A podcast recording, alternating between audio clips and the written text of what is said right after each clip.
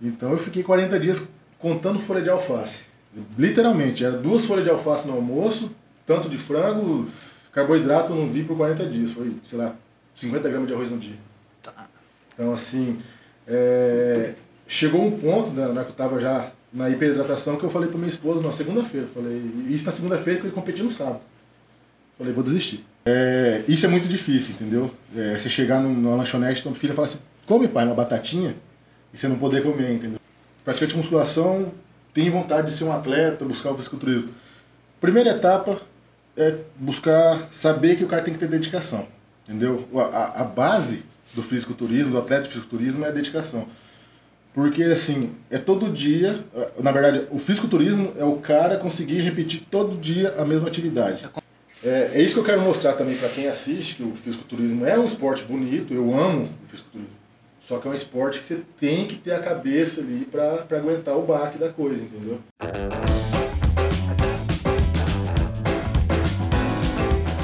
Café Brothers, episódio 21. Eu tô aqui com ele, meu amigão Thiago Tamioso. Muito boa tarde. Boa tarde, boa tarde, né, cara? É. Finalmente, é só de noite, é o Café Brothers tomado à noite. Hoje é o café da é o tarde, Café né? da tarde, nós estamos tipo em inglês, né? Poderia ser um chá da tarde, então, Pô, se fosse pois é. inglês, né? Tudo Pior, bem. só falta segurar a caneca assim. Tô aqui com ele também, Netão. Muito boa tarde. Salve, salve galera. Na verdade, hoje é pré- pré-treino, né? É o pré-treino. Vai rolar depois, então? Beleza. E, e ele não tá aqui de novo, cara. De novo, né, cara? E não, mas hoje ele não veio, eu acho que foi. Foi meio que planejado. ele Eu tô. É, verdade. Pode ser que o assunto aqui vai ia pegar ele, né? Ia, ia. Ele tá achando que isso aqui é escola, né? Que ele faltava demais, não ia, né? É, Um abraço pra você, Álvaro Lanza. Faz muita falta aí na mesa. Beleza. E o seguinte, eu tô aqui com ele hoje, cara. Hoje, hoje a câmera teve problema pra enquadrar o o programa tá grande, cara. Jesus dos crentes, hein, cara. pegou aquele lado ali e foi quase duas câmeras só pegar os dois duas homens. câmeras. aí, O Torada teve problema na técnica hoje. eu vou apresentar ele aqui então no episódio 21 de hoje. Está conosco aqui o Wendel Castro, atleta de fisiculturismo, coach da Team Castro desde 2017. Ele está cursando nutrição e educação física, formado em gestão da tecnologia da informação. Esposo da Tuane e o pai da Lavínia, Wendel Castro. Muito bem-vindo no Café Brothers. Fala galera, obrigado pelo convite aí. E vamos bater o papo, né? Vamos jogar real pra galera. Joia, que massa, cara. Nós estamos muito felizes de receber você hoje aqui. E, inclusive, é, a galera aqui do café te admira muito como profissional, como atleta. Para nós é uma satisfação ter você aqui com, com a gente hoje. E dando início né, ao nosso bate-papo aqui, como que surgiu essa história do Wendel atleta? Porque teve um contexto aí, né? Primeiro surgiu o Wendel atleta, depois o Wendel coach, agora tá surgindo o Wendel aí do, da, da nutrição. É uma série de ciclos na sua vida. Como é que iniciou essa parte aí de Wendel atleta de fisiculturismo? Então, na verdade, desde 2008, 2007 eu já, já treino. Então, sempre gostei de treinar, fazia o possível e impossível para estar treinando. E sempre gostei do esporte. E é aquele negócio, né? Quando você começa a treinar, você é o cara magrinho, que ou você é zoado, é aquele mesmo papo que todo mundo conta. Então, eu já olhava o esporte nessa época, só que sabia que demoraria anos Um para chegar um para competir. Então, assim, 2012, 2013 eu já fui me, me aproximando mais, buscando mais, fui procurando quem conhecia mais do esporte, busquei médicos, busquei eh, treinadores, cidades vizinhas, na época eu morava em Rio Brilhante, procurei em Dourados, e fui pegando amor pelo, pelo negócio. Em 2016 iniciei uma preparação, acabou que não deu certo, 2017, competi em 2018. E quando eu competi em 2018, eu já tinha bastante conhecimento. Então, assim, tinha uns amigos que queriam competir, que tinham é, vontade de estar entrando no mundo e eu decidi ajudar eles. Que foi numa competição de 2018 em Bonito, em Bonito, chamada Copa Mutante, primeira Copa Mutante, onde eu me preparei me pre- e preparei, se eu não me engano, mais quatro atletas. Aí eu fui campeão, meu atleta foi campeão e overall da noite, a minha atleta foi em segundo lugar e um, o outro atleta meu ficou em sexto colocado. Dali começou A história do a coach. história do coach. E o teu campeonato, primeiro campeonato como atleta, qual que campeonato que era? Foi o campeonato estadual de 2018, Foi em Três Lagoas. Três Lagoas. Três Lagoas. E esse que você foi junto lá, Thiago? Esse que eu fui lá. Você- aí foi lá que você foi mais alto que ele. É Lá. É, na realidade, assim, é, eu, eu fui mais alto do que ele a vida inteira. Na verdade, na verdade, essa história ainda tá mal contada. Ele fala que ele é mais alto, mas é. Não é, que Foram eu, não sei que tipo de fita métrica que ele usa, entendeu? 100 polegadas, deve ser um negócio diferente, Uma entendeu? medida americana. Eu acho que ele, ele comprou o cara que tava medindo, só pode. é assim, velho. Você olha, você olha as fotos, ele tá assim de mim. Aí na, na metragem ele tá maior que eu. Não, não dá pra entender, não. Mas é, é o cabelo, eu já falei pra você. A falta de cabelo minha, no caso, faz a, a, dá a impressão de que eu sou mais baixo, mas na realidade, quando abafa o cabelinho dele, Ah, é, vê que a altura dele é menor que eu, entendeu? pode ser que faz Ele usa sentido. muito boné, então o boné também dá uma, dá uma imposição, né, cara? Então, Que coisa, hein? Mas aí você não interfere no campeonato, o cara ser mais alto? é, não, tá, interfere no caso de, de De pesagem. tipo de, de É. peso que você vai ter, né? Ah, Quantidade de peso que você tá. pode ter. Mas no caso eu e ele era a mesma categoria. É por pouco assim que ele não vai na, dos menores. É, essa, essa foi foda, hein? Caramba, mano! Puta merda, hein, cara? É que eu não queria falar que eu ia na dos mais altos, entendeu? Eu queria falar que ele ia na infantil. Ainda bem que os caras são amigos, hein, Netão? Mas, por enquanto, ele tem que tá indo aqui. A gente vai terminar Não, mas cara, a zoeira sempre foi. A, a- a daqui é tranquila, já foi bem pior. Vixe. Cara, e sabe o que é legal, bicho? Até o Thiago é um exemplo que acontece. Quando eu mudei para Maracaju, eu já tava nesse mundo de, de treinar, de querer competir. Eu cheguei na academia, olhei pra esse cara e falei, cara, mala, né, velho? Por que esse cara é mala? Camisetona de basquete, olhei no espelho, camiseta de basquete, né? Olhei pra ele, shortão de basquete. Falei, que cara meio cuzão, né, cara? Olhei pro pé dele, tesão de basquete. O cara tá me imitando, velho. Rapaz, e não fui com a cara dele, porque tava com a cara de. É que nós. Eu também. Primeira Chego na impressão, academia, né? não, não saio comentando ninguém. Chego quieto, treino, é meu jeito, né? Boto meu fone. Depois conheci ele, cara, e hoje é amizade até hoje, né, bicho? É, igual fala, o esporte traz a- muitas amizades aí verdadeiras, mas também traz amizade, inimizade. Mas o Thiago é um caso que eu olhava pro cara e falei, puta que pariu, o que, que esse mané tá, tá fazendo na academia, né? E no final era um cara muito gente boa, que acabou conhecendo, a gente competiu junto, né? Treinamos junto, preparamos junto. Inclusive, assim, Wendel, é, é- essa mesa aqui hoje nosso do Café Brothers, é, o, o estreitamento de amizade nosso foi através do treino também, cara. É legal, né, cara? Eu, eu sofri uma lesão na, na coluna em 2018, uma hernia de disco, já contei isso aqui. E aí eu fui empurra, empurrado para musculação. Depois que eu fiz todo o, tra- o tratamento de, de ah, acupuntura, pilates, toda aquela série de treinamento, eu pesava 78 quilos e eu achava que eu tinha saúde, eu não tinha saúde. E daí, quando terminamos em 7, 8 meses de tratamento, eu, a, a equipe que cuidava da minha saúde falou, cara, o próximo passo agora é a musculação. Se você não fortalecer suas costas, você não vai ter saúde, não vai ter qualidade de vida. E aí comecei a treinar, né, cara? E quando você vai treinando para iniciantes, a gente já vai começar a falar esse assunto de iniciantes, você vai procurando algumas referências da sua cidade. E o Thiago, a gente se conheceu e eu sabia que ele tinha competido, e eu falei, Thiago, vamos treinar, cara? Daí ele falou, "Ó, vamos, tal, não sei o quê. E a gente ia treinar, batia um papo, trocava uma ideia.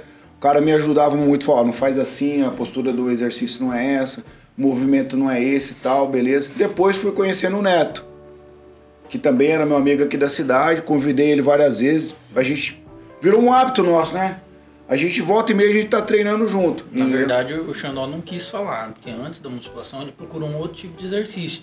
Ele começou polidense. Sai daí, Foi ó. onde lesionou as costas. A lesão, na verdade, foi no polidense, entendeu? Os caras estão me zoando aqui, né, Tom? Mas Eu tava guardando aqui isso aí. conta aí, conta aí pra gente aí hoje, quem, come, quem tipo, nunca fez musculação, não sabe o que é musculação, quer treinar, quer ter um shape massa pro iniciante. Conta aí, como que é um cara, se prova ele se iniciar, o que, que ele tem que procurar? Cara, o princípio é o cara procurar um- uma academia que tem uma instrução adequada, né? É, hoje em dia a gente tem muita informação na internet, só que o que acontece? A gente procura na internet, a gente vê treino de atletas, vê treino de profissionais, tipo assim, já de nível avançado, que às vezes eu tô começando e falo, pô, vou fazer o treino daquele cara ali que eu vou ficar forte igual aquele cara. E não é assim que funciona, entendeu?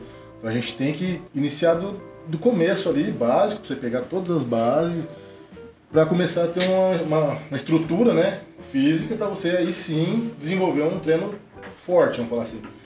Então não adianta a gente querer pular etapa e já buscar, eu quero o treino do. Eu vi muito isso, dois treinos. Vou treinar o treino do The Rock, vou treinar o treino de sei quem. Então assim, é, buscar uma academia que tem um, um instrutor, uma, uma, instrução legal, né, cara? Hoje todas as academias têm profissionais de ótima experiência, então fazer o básico, buscar uma alimentação adequada, buscar um treinamento adequado, iniciado, né, do básico, para aí sim desenvolver. Não adianta já buscar um, um treino avançado que o cara no máximo vai se machucar ou não vai ter desenvolvimento, né, cara? Não adianta pular etapas. Então é, é buscar uma, uma, um profissional da, da área. Que, possa ajudar ele, na verdade, né? Com certeza. Né? E para então... quem não entende, né, Wendel, como eu também sou leigo, eu sou um praticante de musculação, não, não, não pratico fisiculturismo, sou leigo, não entendo nada. Mas poderia, né? Ele não tem shape pra competir? Estrutura tem. Ou polidense. Caralho, chamou o cara de dançarino mesmo, hein? Ao vivo, hein? Não pode respirar aqui, senão... Valendo. E assim, tem um abismo gigantesco entre o praticante de musculação e o fisiculturista, né?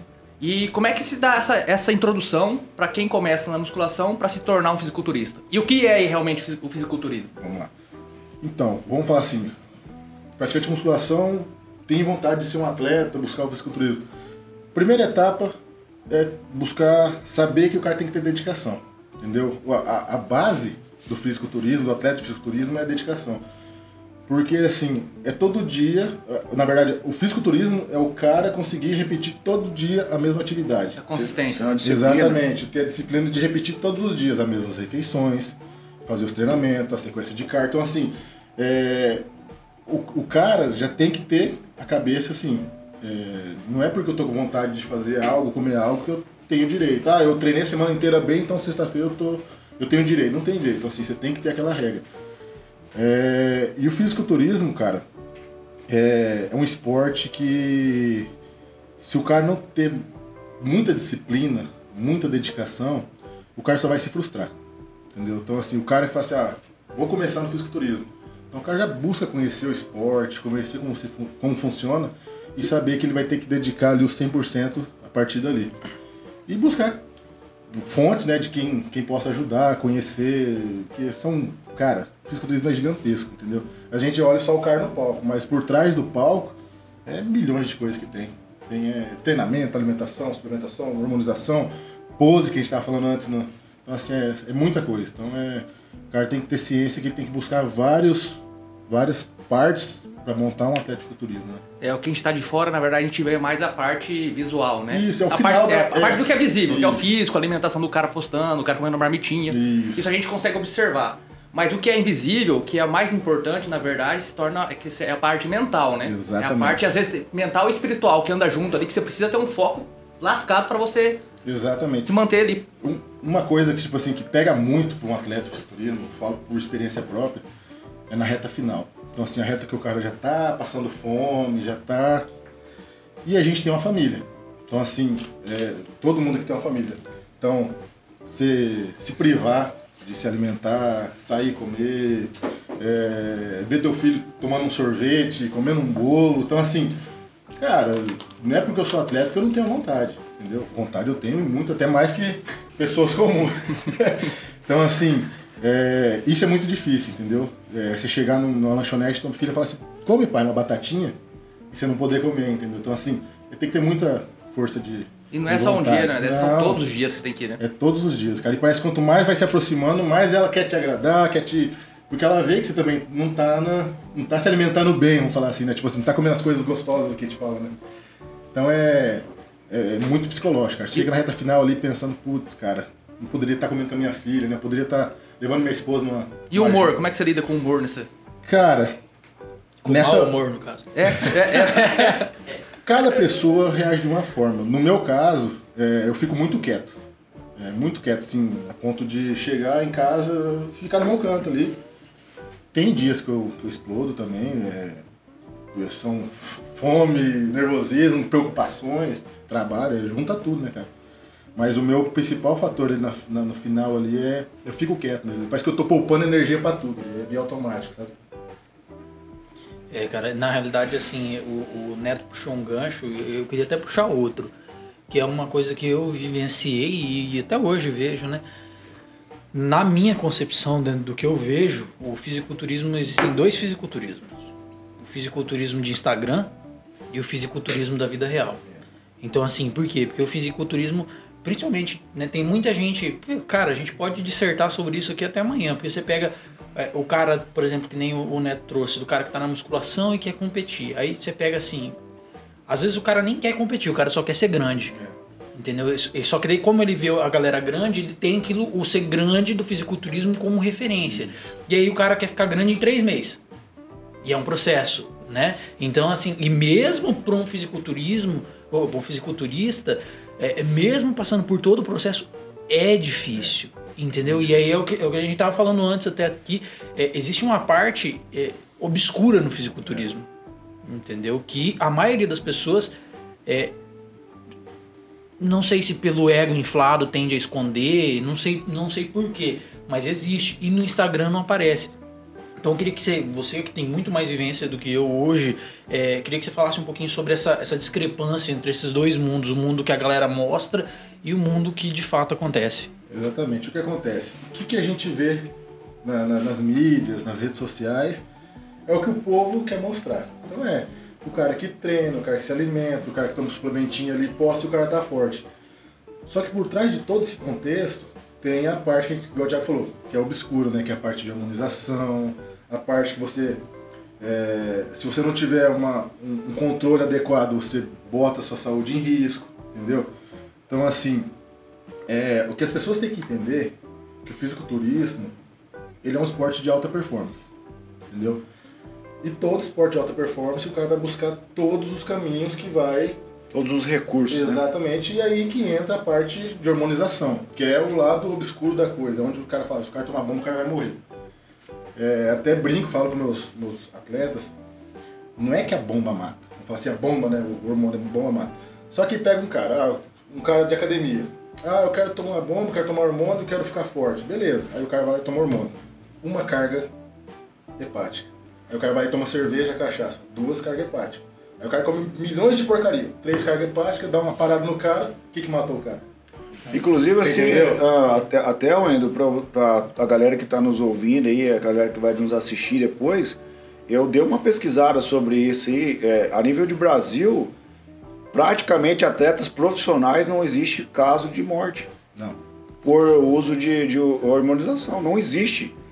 É, eu vejo é. também, por ser alta performance, a ciência tá lado a lado, né? Com certeza. Você não vai fazer tudo sozinho ali, meio ou na escuridão ali. E ou aí não. o que que acontece? Entendeu? Geralmente, quando o cara tá fazendo é, a coisa direita para treinar, ele tem acompanhamento de um profissional. Com certeza. Aí o que que acontece, na maioria das vezes? Estamos trazendo aqui pro lado, vamos dizer assim, do lado pau terra da coisa.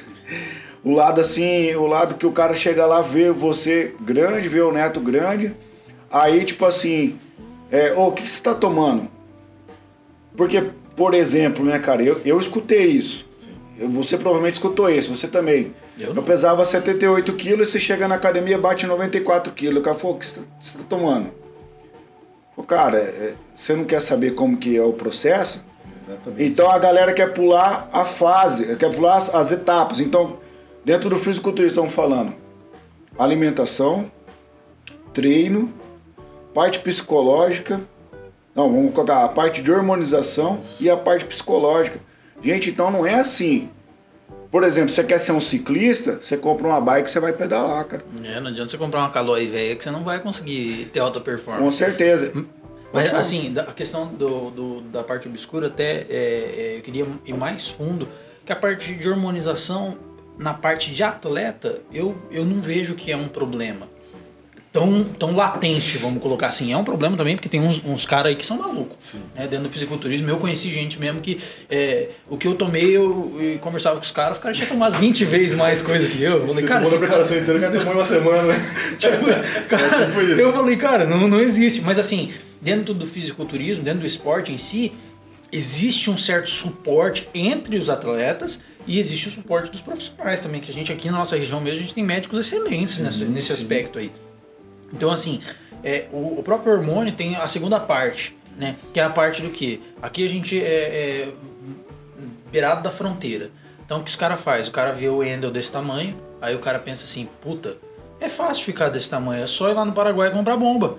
Aí o guri vai lá, compra, toma, só que ele não sabe o que ele tá fazendo. Exatamente. Entendeu? Essa é a parte obscura, na realidade, que nem é do fisiculturismo, é, é do, do imediatismo, vamos Exato. colocar assim, né? Que é a galera que quer chegar em novembro e em janeiro pra praia shapeado, o que nunca vai acontecer. Se você tem a intenção de fazer isso, me perdoe.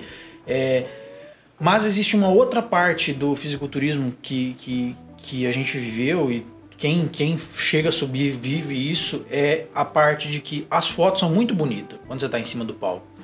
Mas os últimos dias ali, cara, você não vê ninguém falando sobre isso. É. Você não vê a galera postando no Instagram assim, ah, tô passando fome, ah, tá uma merda, ah, tô querendo matar a minha, a minha vizinhança inteira. Então, tipo assim, existe uma parte do fisiculturismo ali que, que. Porque assim, no off, puta, é só alegria.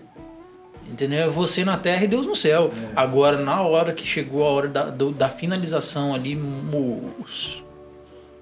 Ali o filho chora e a mãe não vê. e às vezes a mãe vê. Fala um pouquinho ainda pra nós dessa finalização da última semana do campeonato aí.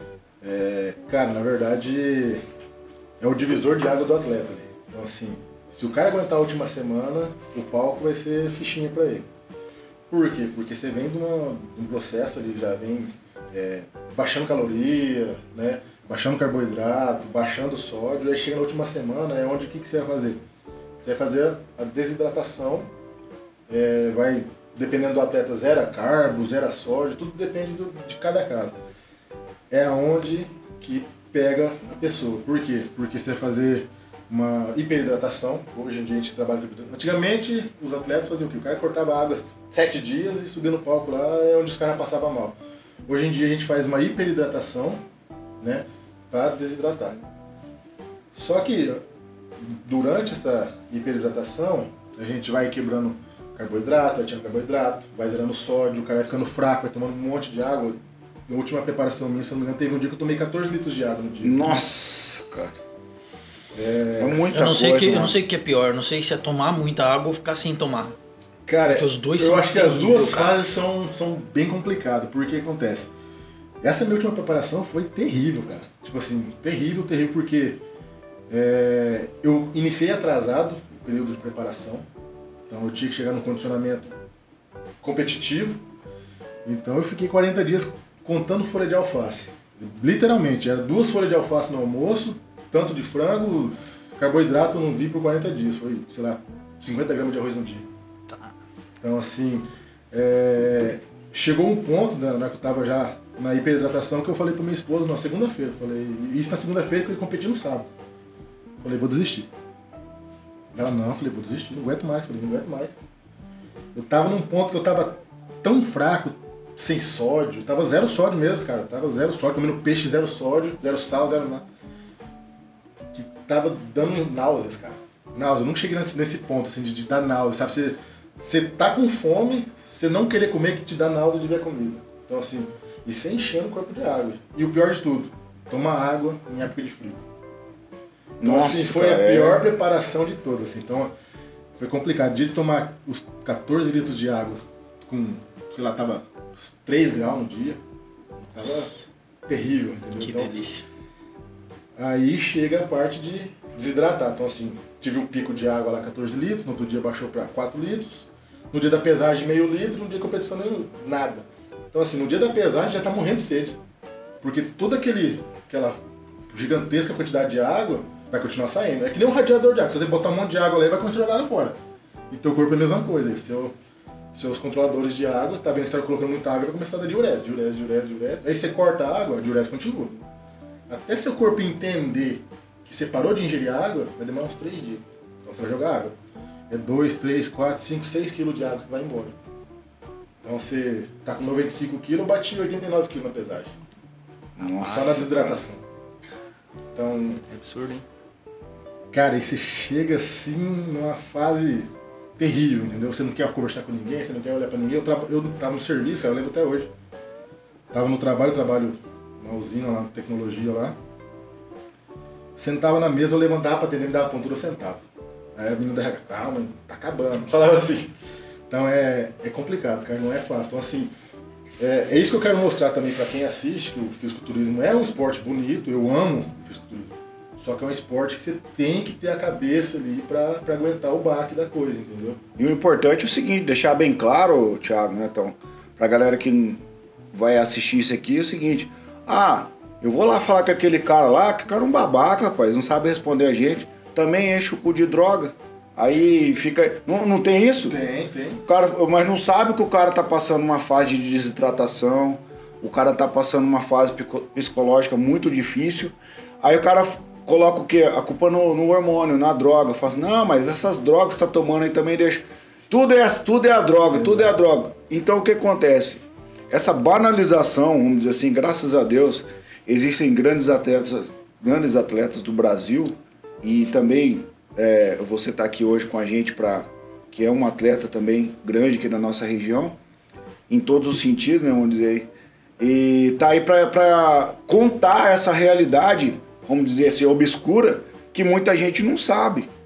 E aí a- o, o cara leigo vai falando o quê? Que é, é a droga. O cara leigo vai falando o quê? Que o cara é um, é um cara ignorante, que é um cara babaca, que é um cara que não sabe conversar com ninguém. Esse cara é um escroto, o cara chega na academia e não cumprimenta ninguém, entendeu? Aí, desculpa até ó, as palavras de baixo calão aí, mas não sabe o tempo da- que afunilou e o cara precisa ter uma concentração. O alto rendimento de todo atleta, ele precisa ter uma concentração. Não, esse aí, rapaz, eu vou falar pra você, eu admiro demais esse homem. Cara, o que ele passar. bah, O que ele passou e ele fica de boa, bicho. Ele fica de boa, ele conversa de boa com as pessoas. Eu, mas com metade do dele eu já tava socando a parede, já arrancando o dente das galinhas. Cara, o bicho é, é- porque é, é, é, é legal a gente trazer isso porque é, é, é que nem falou, é um esporte. Claro, cada um leva do jeito que quiser. Né? Se o cara quiser levar nas coxas, o cara leva nas coxas. Mas se o cara quiser ter algum tipo de resultado, Uma e quando eu digo de né? resu- resultado, não tô nem falando de resultado físico, tô falando de resultado de ir lá e subir no palco e ser campeão. Entendeu? Ou chegar o mais próximo disso.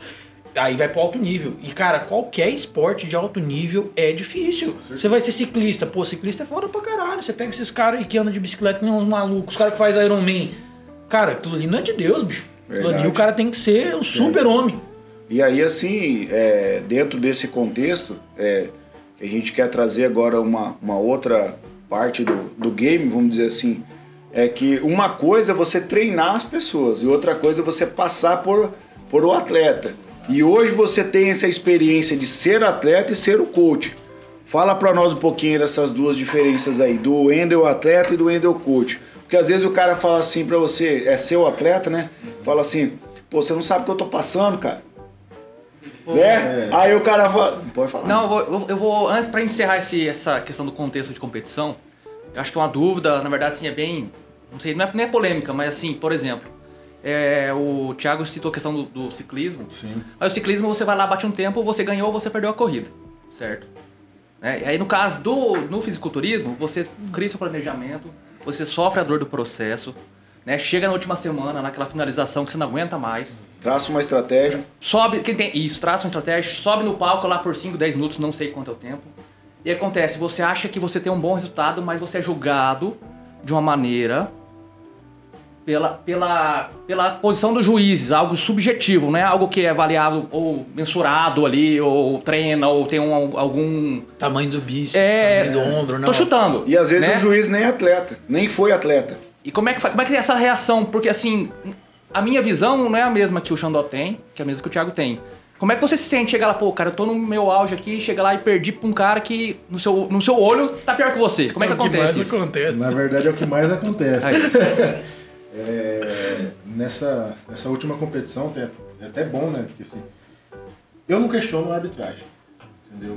Eu coloco o meu trabalho no palco e o cara é árbitro, ele definiu pra mim, tá definido. Só que eu tenho a minha opinião. Eu fico quieto na minha, mas é minha opinião. Eu não vou lá, passou, passou, beleza. Só que nesse último campeonato, eu fiquei em terceiro colocado. E o segundo colocado, cara, é, não criticando o atleta, mas estava bem inferior. Entendeu? Bem inferior. Desde condicionamento, é, definição muscular. Então, assim. Não dá pra, tipo assim, é, você ter 100% no- de, de, de, confiança no arbitragem, porque é o olho É do olho. cara. Tipo assim, são cinco árbitros. Entendeu? Você é um árbitro, você pode pensar de uma forma de um atleta, ele pensa de outra, então assim, soma pontuação, entendeu? Então é difícil. E além do meu caso, tem o caso dos meus atletas, porque assim, tem categorias que a gente fala categorias fitness, né? Que é men's, wellness, e isso é muito complicado, porque vamos supor que vai ter 10 atletas no palco. Se seis atletas tiver mais condicionado e menos volume, e quatro atletas tiver mais volume, a predominância da categoria é o condicionamento. Então os quatro maiores e mais volumosos já já tá fora dos seis primeiros. Você entendeu? Uhum, é. Então é um chute no pé. Eu posso levar um melhor atleta muito condicionado e ter oito atletas volume grande, então meu atleta pum para É. baixo. Então assim É injusto, hein? é um tiro no pé. Então você sempre tem que estar meio que olhando os atletas em volta ali para você ter uma base de como está sendo é, os que estão se preparando em volta, entendeu? E chegar no dia do pesar, está meio de olho se você vai deixar teu atleta mais cheio, mais condicionado. Então assim, é tudo é, é questão de analisar ali, mas é bem difícil. É bem difícil, essas categorias fitness são bem complicadas. Já tive atleta, cara, de estar impecável de condicionamento, aí a predominância era volume o cara despenca lá para trás. É bem, é bem tipo assim, injusto, né? Eu falo assim. Porque Você não tem um padrão, né? Um padrão de categoria. Você que tá mais por dentro disso aí. Eu já, hoje em dia. já foi na época já. É, essa, essa questão da arbitragem nos campeonatos, nos grandes campeonatos, você acha que tem essa, esse problema também?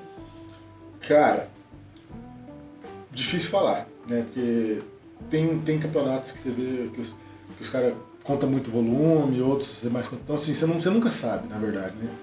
Você tem que torcer pra você chegar no palco lá e tá com, com o físico que, a- que agrada a Tá do jeito que eles querem. É. Então, assim, na verdade, você tem que estar do jeito que os caras querem. E como que, que é? É só, só a sorte mesmo do, do, do- É, e, e tem um pouco de política também, né? Porque assim, imagina uma Super uma Olímpia da, da vida. Os campeonatos É- grandes tem. É, porque assim, é uma marca. Sim. Né? É difícil eu, ganhar- eu com 100 seguidores, por exemplo, assim, no Instagram, que é hoje que, é o- hoje que move é isso aí. É a marca ser vista em, em, em- em todos os lugares do mundo. Quanto mais vezes, Não melhor. queria falar isso não, mas é... Né? Por, aí eu chego lá, tô- por exemplo, eu tô às vezes melhor que, que o, que o segundo colocado, assim, teoricamente, né? E aí você tem 100 seguidores, ou ninguém te conhece. Aí chega um cara lá que é super badalado no mundo inteiro. Qual que é a chance do cara ganhar e É. eu ganhar? A gente viu isso aí agora no Olímpia, agora do Ramondino, né? Sim. Com certeza, se você olhando o Ramondino aí depois que eu assisti, ele bateu o quinto. ele chegou primeira vez no Olímpia, beleza, né? O cara saiu do, do Acre, ficou em quinto. Mas se você olha assim, cara, no mínimo terceiro ele pegava. cara. É, é isso que eu. Que o Mr. Olímpia também é um, um campeonato muito complicado, porque os, geralmente os top 5 ali são muito famosos. Entendeu? O Chris Banstella, o, o campeão desumano, não tem. pra quem- Intocável, pra- né? é, a, a mídia que o cara tem, a, a, a- a mídia que ele traz também pro Mr. Olímpio, pro campeonato é gigantesco. Então, Não, a- e ele é um ser humano fantástico, Sim, cara também, né, é. cara? Cara E além de ter um físico também, não tem nem o que discutir. Mas o Ramon, pra mim, pelo, no mínimo, o quarto era dele. O rapaz que ficou em quarto estava bem condicionado, mas estava bem pequeno em relação aos tinha outros. muito volume. É, Ramon, e o terceiro também. O terceiro, Eu também achei o terceiro, foi né? pra mim. então, assim, o, o que ajudou ele e por que, que o, o Zancanelli não, não ficou ali entre os 10? Porque a mídia do Zancanelli foi bem minúscula. A mídia que foi feita em cima do Ramon, pro Mr. Olympia, antes dele chegar, a postagem, os caras marcando, o- os, famosos repostando ele, ou falando quem que é esse brasileiro. Então, assim, isso influencia no, na arbitragem, porque a arbitragem vai lá olhar o cara, entendeu? Então o cara chega no campeonato, pô, aquele é o brasileiro que tá todo mundo falando. É Entendeu? isso mesmo. Aí o outro brasileiro que também tava muito bem, que é o, que é o Zancanelli, tipo assim, não teve mídia. Ele só chegou, competiu, sumiu e acabou. Entendeu?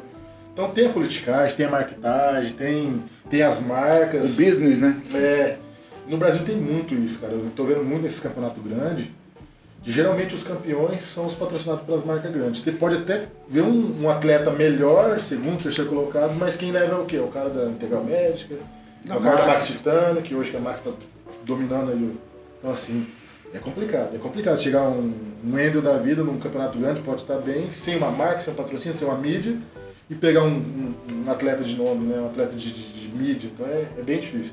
Tem esse lance aí, cara. É complicado isso aí. E aquela pergunta, né, que eu, que eu fiz antes da gente finalizar isso, né? É, só pra voltar, pra gente não deixar isso, né? Então, uma coisa é você treinar o cara, que no caso é o juiz. Eu não sei se tem juiz que foi ex-atleta, atleta, né?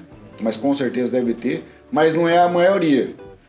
E uma coisa é você tá treinando o cara, passou por aquele processo e hoje você treina o cara. Fala um pouquinho para nós dessas duas É, cara, é, observações. Pô, a parte boa de, de- de- de ter vivenciado e estar vivenciando a parte de atleta é porque eu consigo passar para os meus atletas é, as dificuldades e tentar conversar com eles para eles entenderem.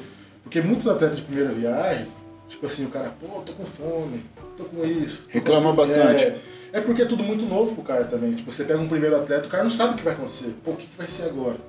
Ah, agora eu acho que vou desidratar. O que eu, vou- que que eu vou comer? Então o cara fica muito nervoso, entendeu? Eu entendo porque primeira vez é, foi um nervoso lascado. Você não sabe o que vai acontecer no- nos- nas próximas horas, entendeu?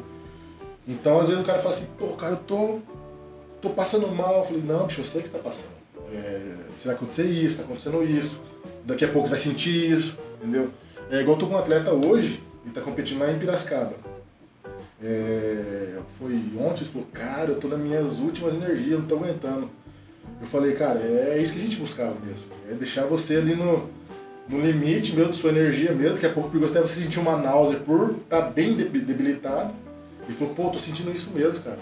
Então assim, é, a experiência, eu como atleta, ajuda eu como treinador. Porque eu sei de várias etapas, sei de vários procedimentos que eu já passei, que eu posso até acalmar um atleta, ajudar no processo, entendeu? Tipo assim, saber o que o cara tá passando e poder deixar o cara mais seguro também, entendeu? Então isso Você ajuda fala isso que na, na- na- Você fala que vamos dizer, no frigir dos ovos te ajuda muito como coach. 100%.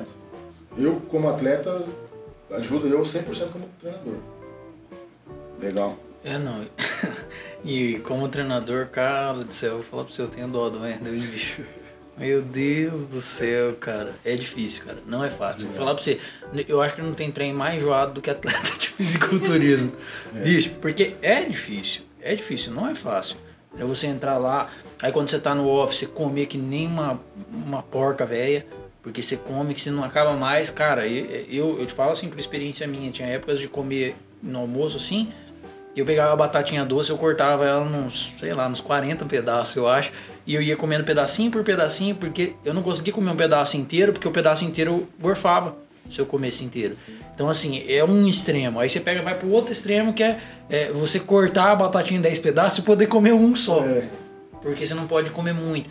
E aí, tipo assim, é, a gente, quando a gente se preparou, é, eu tinha ele e ele tinha eu. Era. Eu era coach dele, ele era meu coach, mais ou menos. Tinha o Casari sofrendo por trás também. exato. Mas, tipo assim, é- é, era sofrido entre nós. Agora, ele, como treinador, cara, o cara tá lá, puto, o cara dá um peido de lado, o cara reclama pra ele. Eu te falo que eu acompanhei diversas vezes atleta reclamando pra ele assim, ah, cara, eu tô assim, assim, assado. E a gente já tinha vivenciado aquilo, sabe que é uma coisa normal. Muitas vezes, e às vezes atleta velho. Sim. Atleta velho, o cara já passou duas, três vezes por aquilo ali e tá chorando no ouvido do cara. É foda, cara. É, esse, esse último campeonato, cara, que teve em Ponta Porã, que você foi até assistir, cara, foi o pior da minha vida. em todos os sentidos, cara. Por quê? Porque, de novo, fiz a mesma merda de competir e levar atleta nos meus campeonatos, cara. Dessa vez eu levei 18 atletas. Nossa. Nossa, cara. 18 atletas. Não, mexer com gente normal já é difícil, né? Você mexer com um cara com fome, com sede, Não, nervoso. porque assim, cara, eu tenho um problema lá em casa, é o seguinte, cara. Se eu chegar lá em casa, tipo assim, eu tenho hora pra comer, né? Eu como 8 horas, né? E eu aguento esperar comer 8 horas. E eu vejo a Aline e minhas filhas, elas estão com fome, cara. Mulher com fome, cara. Vou falar uma coisa pra você, cara. Dragão. Jesus dos crentes, cara. Que mulherada brava, velho. Aí se elas comeu, parece que é outra pessoa. Entendeu? Eu sei como que é. Agora você imagina um atleta de fisiculturismo com fome hormonizado, delícia que é. Meu Deus do céu, cara. Testosterona batendo lá no, no teto. Meu Deus, é uma Não, loucura, bicho, cara. E, e- e eu, como assim, como eu gosto muito do esporte, então, eu vou pra levar atleta no campeonato, eu vou no campeonato, eu pinto atleta, eu arrumo atleta, ajudo tendo pose até de madrugada. Foi duas horas da manhã, tava e minha esposa lá pintando atleta e vendo pose. E no outro dia, quatro horas da manhã, eu tava de pé de novo, pintando atleta de novo. E isso que eu ia competir também, tava, então assim, tava desgastado igual todo mundo, a diferença é que eu tava ralando que não doido, E entendeu? ainda tá na frente, né, cara? Aí, cara, eu lembro que eu, que eu tava comendo já pra, pra cá embaixo pra subir no dia do palco. E eu andando pra lá e pra cá, e suando, e andando pra lá e pra cá, eu olhava os meus, meus, meus oponentes tudo de perna pra cima e comendo, tudo de perna pra cima. E eu andando. Meu pé já tava estralando de tanto que eu andei naquele dia, bicho. Eu falei pra minha esposa, falei, olha, se eu ganhar esse campeonato é merecido, porque, rapaz do céu. Wendel, eu quero fazer só uma observação nesse sentido, e, e para quem não conhece, né, cara, também, eu lembrei de uma, uma coisa agora que, tipo, é, comparando o que você falou agora e o que aconteceu com o Ramon no Olímpia, ele, tipo assim, ele, ele chegou lá, ele ficou. Ele, todo mundo tava de perna para cima e ele ficou 10 horas por, por causa de visto, ele não tinha visto. Ele ficou viajando durante 10 horas e os caras estavam se preparando. Então, assim, a, a, a, e ficou em quinto. Você cuidando de todo mundo, toda essa loucura ali tal, preparação, e ainda você foi competir e ficou em terceiro, cara. Poxa. Cara, você tá louco, mano. Imagina se você tivesse a condição de estar de, de tá se preparando ele só não você. ele não consegue.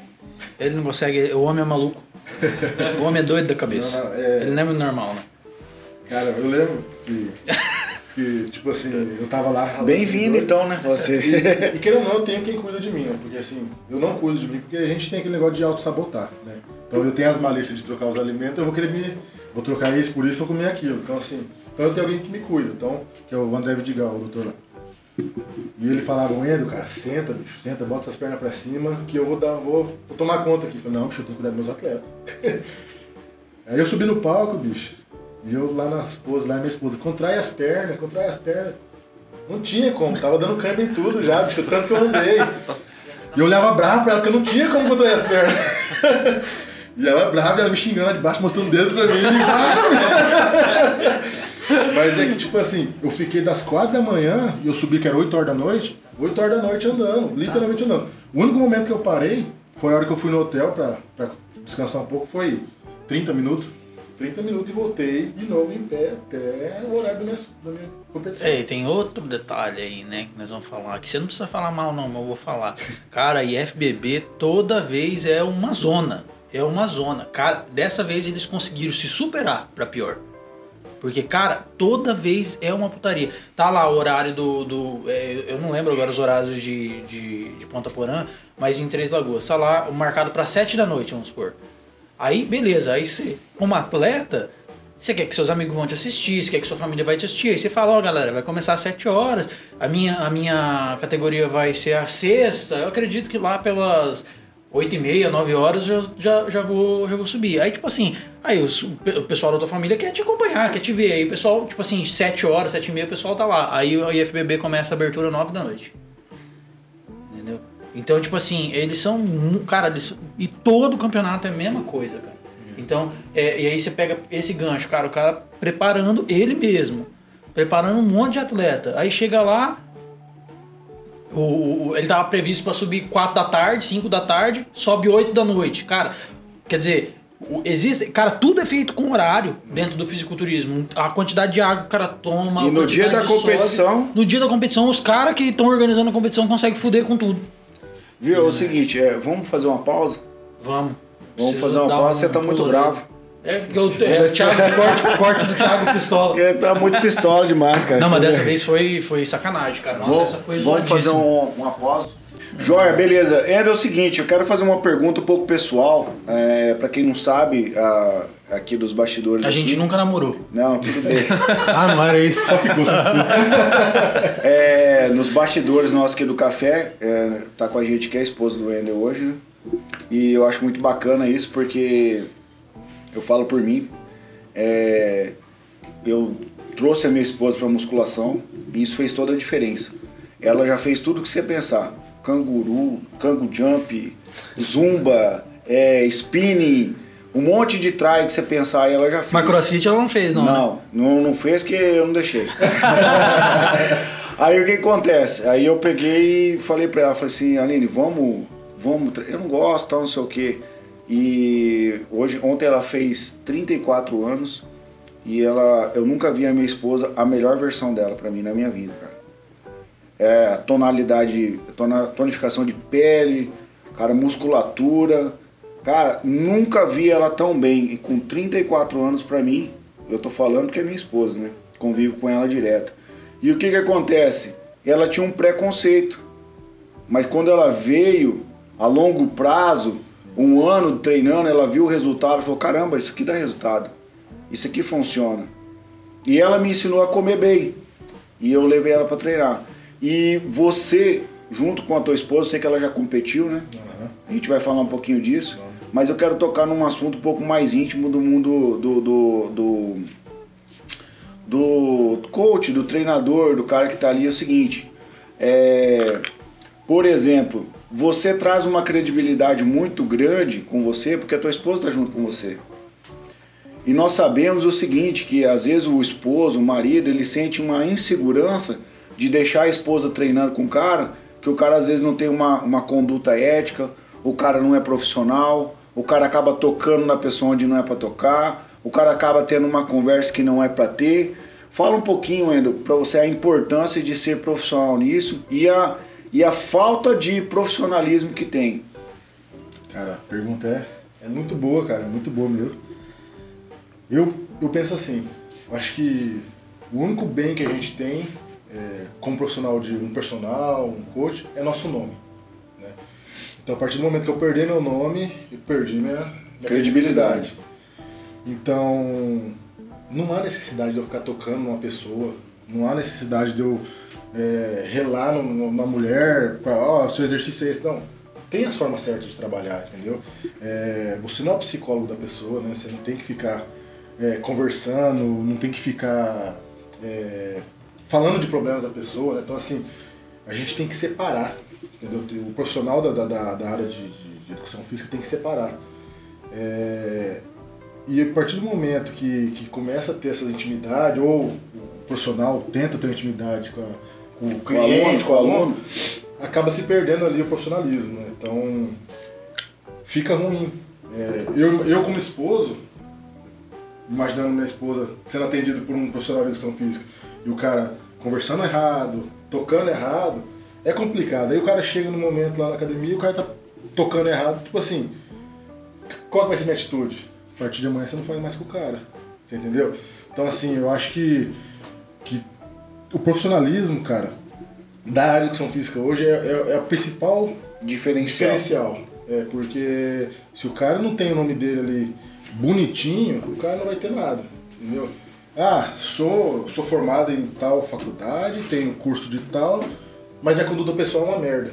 Não vai virar de nada. Você entendeu? Então eu acho que. Eu acho, pensando em quem está se formando hoje, quem está trabalhando nessa área, pensar nessa, nessa questão. Ah, não é porque eu sou bonitinho, que eu tenho um corpo bonito, que eu vou sair chamegando aluno, sair de conversa com, com cliente, você entendeu? Então, Você fala que isso é uma filosofia de trabalho do Tim Castro hoje, Com certeza, desde o início. com certeza. Não, bacana, cara, porque eu falo assim, tudo que tem consistência e sucesso tem família por trás. Com certeza. Entendeu? Então eu acho assim bacana, né, cara? Sua esposa está sempre te acompanhando, te apoiando. Isso traz uma credibilidade, um peso que as pessoas podem confiar no Tim Castro. Com certeza, com certeza. É, não, a coisa, coisa mais feia que tem nisso aí, rapaz do céu, eu vou falar pra você, eu me indigno. Quando eu chego na academia, eu tô lá treinando, aí, hoje faz tempo que eu não vejo isso, na verdade, mas tem lá uma menina bonita. Porque a maioria dos personal são homens. Né? Tem, eu, eu, eu, pelo menos, talvez em algum outro lugar seja diferente, mas aqui a maioria dos personal são homens. É, os instrutores de academia, né, no caso. Aí tá lá, é, cara, você vê, eu vi diversas vezes isso acontecer, da menina tá treinando, aí o, o, o, o- instrutor vai lá e ajuda ela a executar um determinado exercício. Aí ele sai, tem outras pessoas para ele atender, tem outras pessoas para ele instruir. Ele não, ele não vai instruir ninguém, ele fica esperando a menina terminar. Quando a menina tá pra terminar, ele vai lá. De novo fica em cima dela. cara, é, é, é uma coisa assim absurdo, cara. Porque às vezes, às vezes, se a menina é solteira, mesmo a menina sendo solteira, eu já acho errado. Entendeu? Mas muitas vezes a menina tem um namorado, tem um marido. Cara, é uma, uma situação tenebrosa. Tenebrosa. Eu, eu uma vez cheguei num instrutor e falei assim, falei, mano, por que, que as, as feinhas, as gordinhas você manda pra esteira, velho? Pô, mano, as mulheres ficam na esteira lá 40, Três 50 horas. minutos, velho, na esteira. É. Faz um aquecimento lá de três horas. Elas terminam e você manda elas pra bicicleta, velho. E, e aí a mulher já tá morrendo lá, doido. Fala assim, Já foi de Maracajá Dourado. Eu não medo mais andar. E daí ele, ele. Bom, academia que a gente treina, né, cara? Eu conheço todos os, Sim, os- sim, sim. os caras. Então, tipo assim, eu nunca tive esse problema com a minha esposa, nem nada, entendeu? Mas aí eu dei um toque no cara. E daí depois ele ficou todo meio sem graça tal. Era um cara que tava começando. E aí realmente deu uma virada de chave nele. E ele, eu vi depois os posts dele, o cara tava mais profissional. Por que eu quis tocar nesse assunto, Wendel? Porque é, às vezes o cara ele, ele acaba detonando a vida dele, a marca dele, a academia dele, por causa de uma conduta errada, cara. Com certeza. E eu penso o seguinte: é um pensamento meu, um princípio meu cristão que eu tenho, e se o cara não respeita a pessoa que ele dorme, ele não vai respeitar ninguém. Com certeza. Ninguém, velho. Um cara desse eu não faço um negócio com ele, eu, ô, beleza tal, não tenho intenção de ter amizade, entendeu? Então, dentro desse mundo do fitness, é, a gente escuta muita coisa, ah, muito preconceito, principalmente no meio onde eu vivo, que é o agro. Ah, daqui a pouco já vai ter um cara lá esfregando a tua mulher lá e falando, não sei o que, não sei o que. Eu falo, bicho, você tem que pensar o que você fala, não é desse jeito, cara. Tem gente que faz coisa errada? Tem, mas não é todo mundo, cara. As pessoas têm as suas condutas, têm caráter, têm uma filo- filosofia, uma metodologia de trabalho. Então eu, fico assim, muito é, feliz, cara, por você estar expressando isso e trazer uma parte que as pessoas às vezes acham que não tem. Mas tem, e muita gente séria. Sim, com certeza. E acima de tudo, assim, uma coisa é ser bom, bom profissional. Mas tem gente que é ótimo profissional, mas é uma péssima pessoa. Por quê? Porque ele quer transparecer, ele que é um ótimo profissional, mas ele tem valores que são negociáveis. E valores não são negociáveis. Exatamente. Não, não são negociáveis. Bem colocado. Entendeu? Exatamente. Uma coisa eu posso ser um baita médico, né, mas sou um péssimo pai. Um péssimo marido, marido, né? Isso. Então, assim, é, é difícil você lidar com isso aí. Então a pessoa ela acaba tomando uma figura, né? E é o que eu vejo. Na verdade, o profissionalismo, na verdade, são valores. Esses valores não podem ser negociáveis. É por isso que eu falo, tem que ser péssimo em tudo. Mas Sai. Olha, é o seguinte, a gente, é, eu quero fazer uma pergunta aqui que eu acho que eu vou fazer essa pergunta depois o Thiago vai falar, o Torado vai falar das perguntas no Instagram ali. Cara, é o seguinte, tô frango pra caramba. Verdade. É, né? Ah, não. tô muito frangão, tal. E não tá adiantando nada, tal, não sei o que. Eu preciso de um recurso, cara. Tal. O cara que quer harmonizar, tipo assim, ele- eu quero harmonizar, eu quero, to- não, eu quero tomar o hormônio. Porque na cabeça do cara ele pensa que o hormônio vai fazer tudo pra ele. Tiver uma porção mágica que você vai tomar e pum, fiquei do tamanho do neto e do N. Não, não é assim? É não, claro que não. Ô, louco. Eu acho que não, né? E mentira, então, o tempo inteiro. Achava que é tudo limpo. Tipo assim, tô treinando há um tempo, você- eu quero que você, eu quero chegar no entendimento assim, tô treinando, há quanto tempo eu tô treinando? Por exemplo, tô treinando há três anos, meu supino já é cinqu- supino de 50 kg de cada lado, eu- eu faço um agachamento já com mais de 100 quilos, eu já tô, eu já conheço a técnica, eu já, eu já eu- é, é legal ali e tal, faço um levantamento terra ali com 150, 180 quilos, e eu cheguei no meu limite, eu quero ir algo a mais. É por aí o caminho? Não é por aí? O que, que o Wendel aconselharia um cara que ele, ele tá frango, ele quer ficar grandão e ele não sabe o que fazer? Consulta grátis. Cara, é, eu, sempre, eu sempre sou muito franco com todo mundo que, que me procura, né? Essa questão de você falar de treinar, eu já treino bem, já, é, é o mesmo jeito que a pessoa me aborda. Eu já treino bem, já como bem, né? É, eu preciso agora de uma coisa pra mim melhorar, pra mim desenvolver. É. Só que assim, o fato do cara falar eu treino bem, não quer dizer que realmente ele treina bem. Entendeu? Já tive pessoas que o cara falava, ah, eu faço supino com 50, 60 quilos cada lado. Descer dois dedos. Mas e aí, você tá rompendo totalmente a musculatura, a fibra? Porque você fazer com 60 kg cada lado e fazer 6 repetições, você não vai romper. Você entendeu? Já peguei cara muito forte, deu treinar na academia o cara, o cara que fazia 60, 70 kg cada lado, com 20 kg cada lado, o cara quase vomitar. Você entendeu? Então assim, é- é- eu gosto de falar isso porque assim, a harmonização é legal. Beleza. Eu não sou contra a harmonização, eu sou até a favor, desde que você faça certinho. Só que se você tem um, um ponto ainda a chegar sem utilizar ela, por que utilizar ela agora? Você entendeu? Então assim, por isso que eu gosto de pensar todos os fatores antes de chegar nela. Então, você está treinando bem, seu treino é bom, beleza, vamos ver se você treina bem. Validou que treina bem mesmo, aí vamos partir para alimentação. Sua alimentação como é que tá? Vamos... Porque se o cara falar, ah, eu como bem, eu como salada, eu como carne, eu como batata, mas e as quantidades? Está adequado para o seu peso? Você entendeu?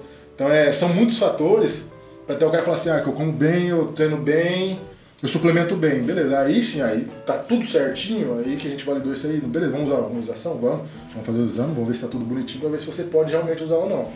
Porque tem muita gente que nunca usa hormônio, mas o cara tem um, um problema já hepático, é, predisposição, ou o cara já tem uma testosterona alta por natureza, ou o cara tem. É, um, coração. Coração, entendeu? Então, assim, tem, tem vários fatores que, tipo assim, não é que o hormônio vai matar o cara, mas assim, às vezes é bom evitar. Você entendeu? Então, é assim, que na realidade o hormônio é um remédio. É. Né? E aí tem muita gente que tem remédio que a pessoa não pode tomar. Né? A pessoa não pode tomar aspirina. Exato. Né? Então é, tem eu, que ter essa preocupação. Eu gosto de, né? de fazer muito análise questão do hormônio, mudando do contexto da. Porque às vezes a pessoa fala assim, ah, você vai tomar uma bomba, vai, vai fuder com você. Mas a pessoa que toma ali Torcilac todos os dias, tá fudendo três vezes mais. Não, entendeu? E, e geralmente o cara que fala que vai tomar, ah, você vai tomar bomba e a bomba vai acabar contigo, geralmente a, a, a parte de gordura de, do, do, corpo dele não tá muito adequada. Aí você vai ver, o cara morre antes pela gordura do que pela bomba. É o caso, assim, do Drauzio Valer... Valer uh, me ajuda aí. Varela? Varela. Esse médico Dra famoso aí. Da, esse, esse médico famoso. Ele pegou e fez um post e falou assim, não toma, não toma creatina, não tomar um monte de coisa Mano, eu não quero ficar velho igual ele, não, né? é, cara, é, é. Aí você pega um cara, por exemplo, que nem o Fernando Sardinha, que é atleta a vida toda. O cara tem 55 anos, tá chegando quase 60 anos. Com físico espetacular, né? né, cara? Ele Entendeu? É... Um cara que é referência, cara. Então, e ele é um ser humano Fantástico. E aí você quer ficar igual o Drauzio ou o Sardinha? Mas é, mas é isso eu, acho que pode ser um, de, um pouquinho de cada um. Mas, eu, mas isso que é legal, porque acontece. É, hoje, a medicina, eu falo os médicos, os que não são é, dentro do. A gente fala medicina do esporte, né, os que não são médicos do esporte, são muito. A maioria são contra. Contra a suplementação, contra a hormonização. E os médicos que são médicos do esporte, a gente fala que é endocrinologia, nutrologia, os caras já são a favor.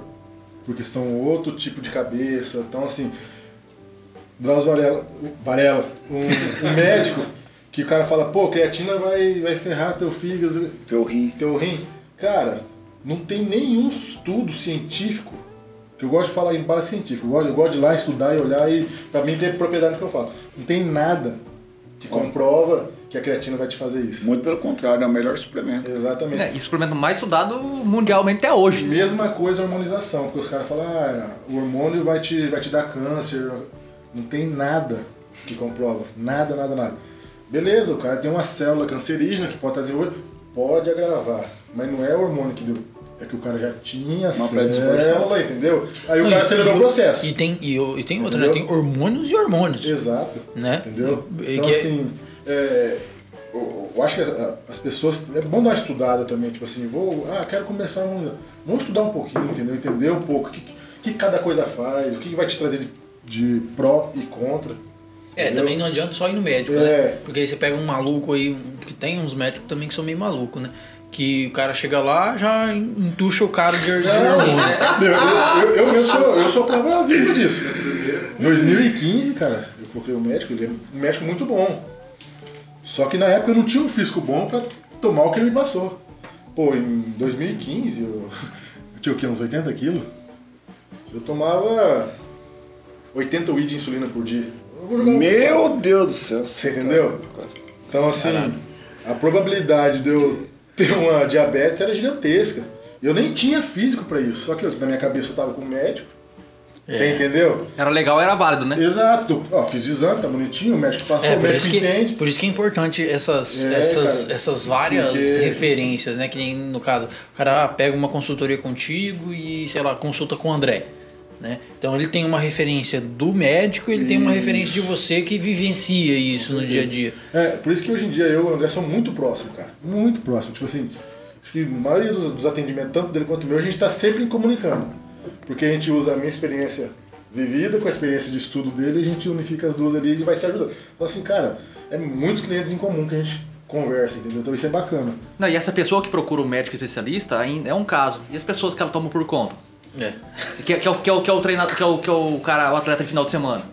O cara chega em setembro, cara, não, o que o cara tá tomando? Ah, tô tomando isso, isso e aquilo. Vai lá na farmácia, É. automaticamente ele faz tudo. Exato. Não, esse é o grande cara, problema. o cara vira médico, né? É, esse é o grande problema. O cara navega às cegas, né? Mas essa questão de, de igual eu te falando, de- fala que, cara, o hormônio tem trocentos, entendeu? E quem não conhece, tipo, eu gosto de falar da insulina, porque a insulina é. É Tá no diabético dia a dia. Tá no dia a vai dia, na né? farmácia aqui, você compra sem receita. Se você chegar fingindo que você tá passando mal, tem que te dar. Você entendeu? Aí os caras falam assim, ah, mas qual que é o contra dela? Nada, você só vai morrer. Só vai morrer. Entendeu? Básico, né? Tipo assim, então. E muito, cara, muita gente já chegou pra mim falando assim, cara, eu tomei insulina, tomei não sei o quê. E o cara tem 70 quilos, 60 quilos, você entendeu? Então. Meu cara, Deus do céu, cara, os caras Então, Não, mas é, os caras os cara não sabem o que é platô. Exato, cara, né? exato. Tipo assim, o cara nu- nunca chegou num platô. É que nem você tava falando, ah, o cara treina bem, come bem. É, mas treina bem até que ponto? Come bem até que ponto? O que, que, que você tentou de estratégia na tua comida? O que, que você tentou de estratégia no teu treino? Como que você conseguiu? Você, você tentou balancear entre essas duas coisas para ver se você realmente tá num platô? E o seu né? descanso ainda, né? É E, e o descanso também, com Ah, certeza. falando nesse descanso, é o seguinte, cara. É, quero fazer uma pergunta pra você, daí não vou passar para as perguntas do Torado ali, né? Cara, se no descanso é que o músculo cresce, É só descansar então. por que treinar? Porque assim, é. Todo mundo sabe. O músculo da gente é uma fibra.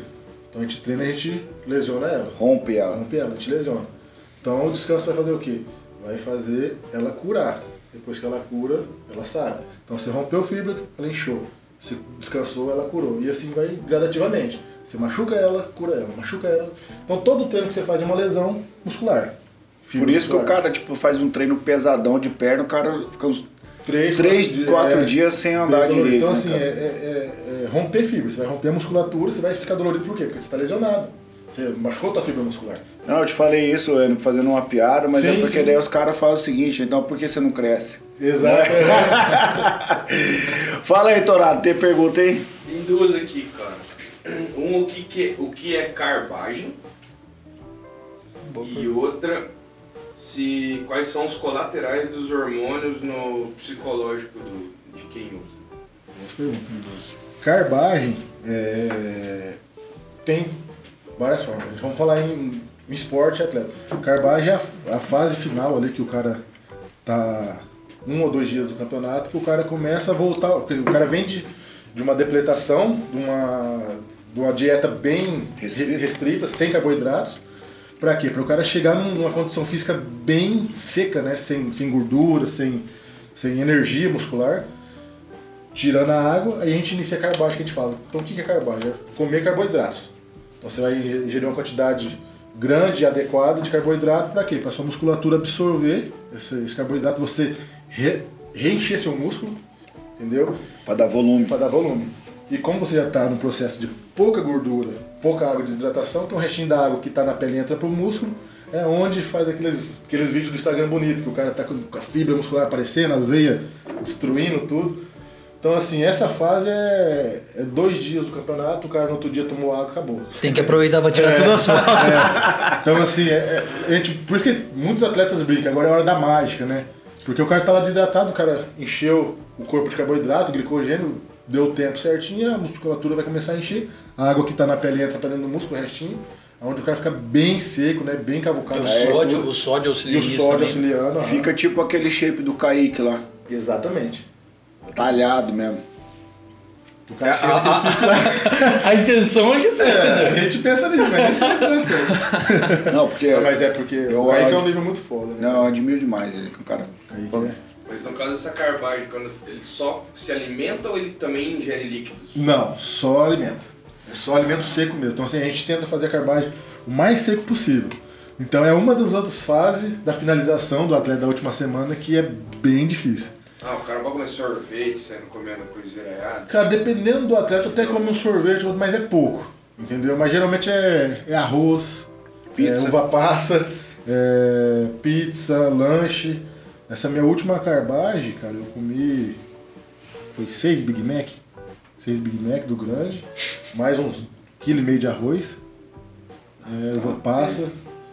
Então é. É, Ah, não, eu- come à vontade. Ah, Isso, Não, é, é, é tudo fracionado. isso né? é depois da pesagem. Depois da pesagem. Ah, tá. Na verdade, eu fiz um plano, no meu caso, fiz um planejamento pra mim já chegar na quarta-feira, que eu pesei na sexta.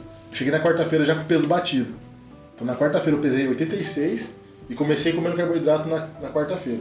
Então comi quarta, quinta, na sexta eu já tava com 89. Pra quê? Enquanto os outros atletas sofrem a bater o peso, eu fiz uma preparação pra mim já chegar com o peso batido já comendo. Então enquanto os caras vão demorar a comer, já vem comendo, já vem enchendo.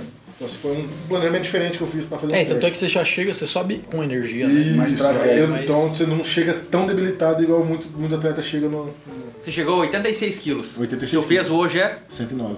Olha a diferença, né, cara? É absurdo, né? Maluco, mano. Tiago, qual que é a outra pergunta? A outra é quais são os efeitos colaterais do uso de hormônios no psicológico? Cara, na verdade, é, tem N hormônios que agem de algumas formas. Vamos falar dos mais conhecidos os, os queridinhos, né, que a gente fala. É, boldenona, que é um hormônio que é utilizado para a pessoa ganhar volume muscular, em fase de off, enfim. Ele te traz, vamos falar assim, uma depressão. É, tristeza, desânimo, Melancolia? melancolia. Então, assim, Fome. o cara tá lá no treinamento, tá com aquele pensamento de desânimo, o cara não tem nem vontade de treinar. Então, assim, esse é um dos. E parece que você tá com um problema. Você, você fala assim, putz, cara, tá dando tudo errado na minha vida.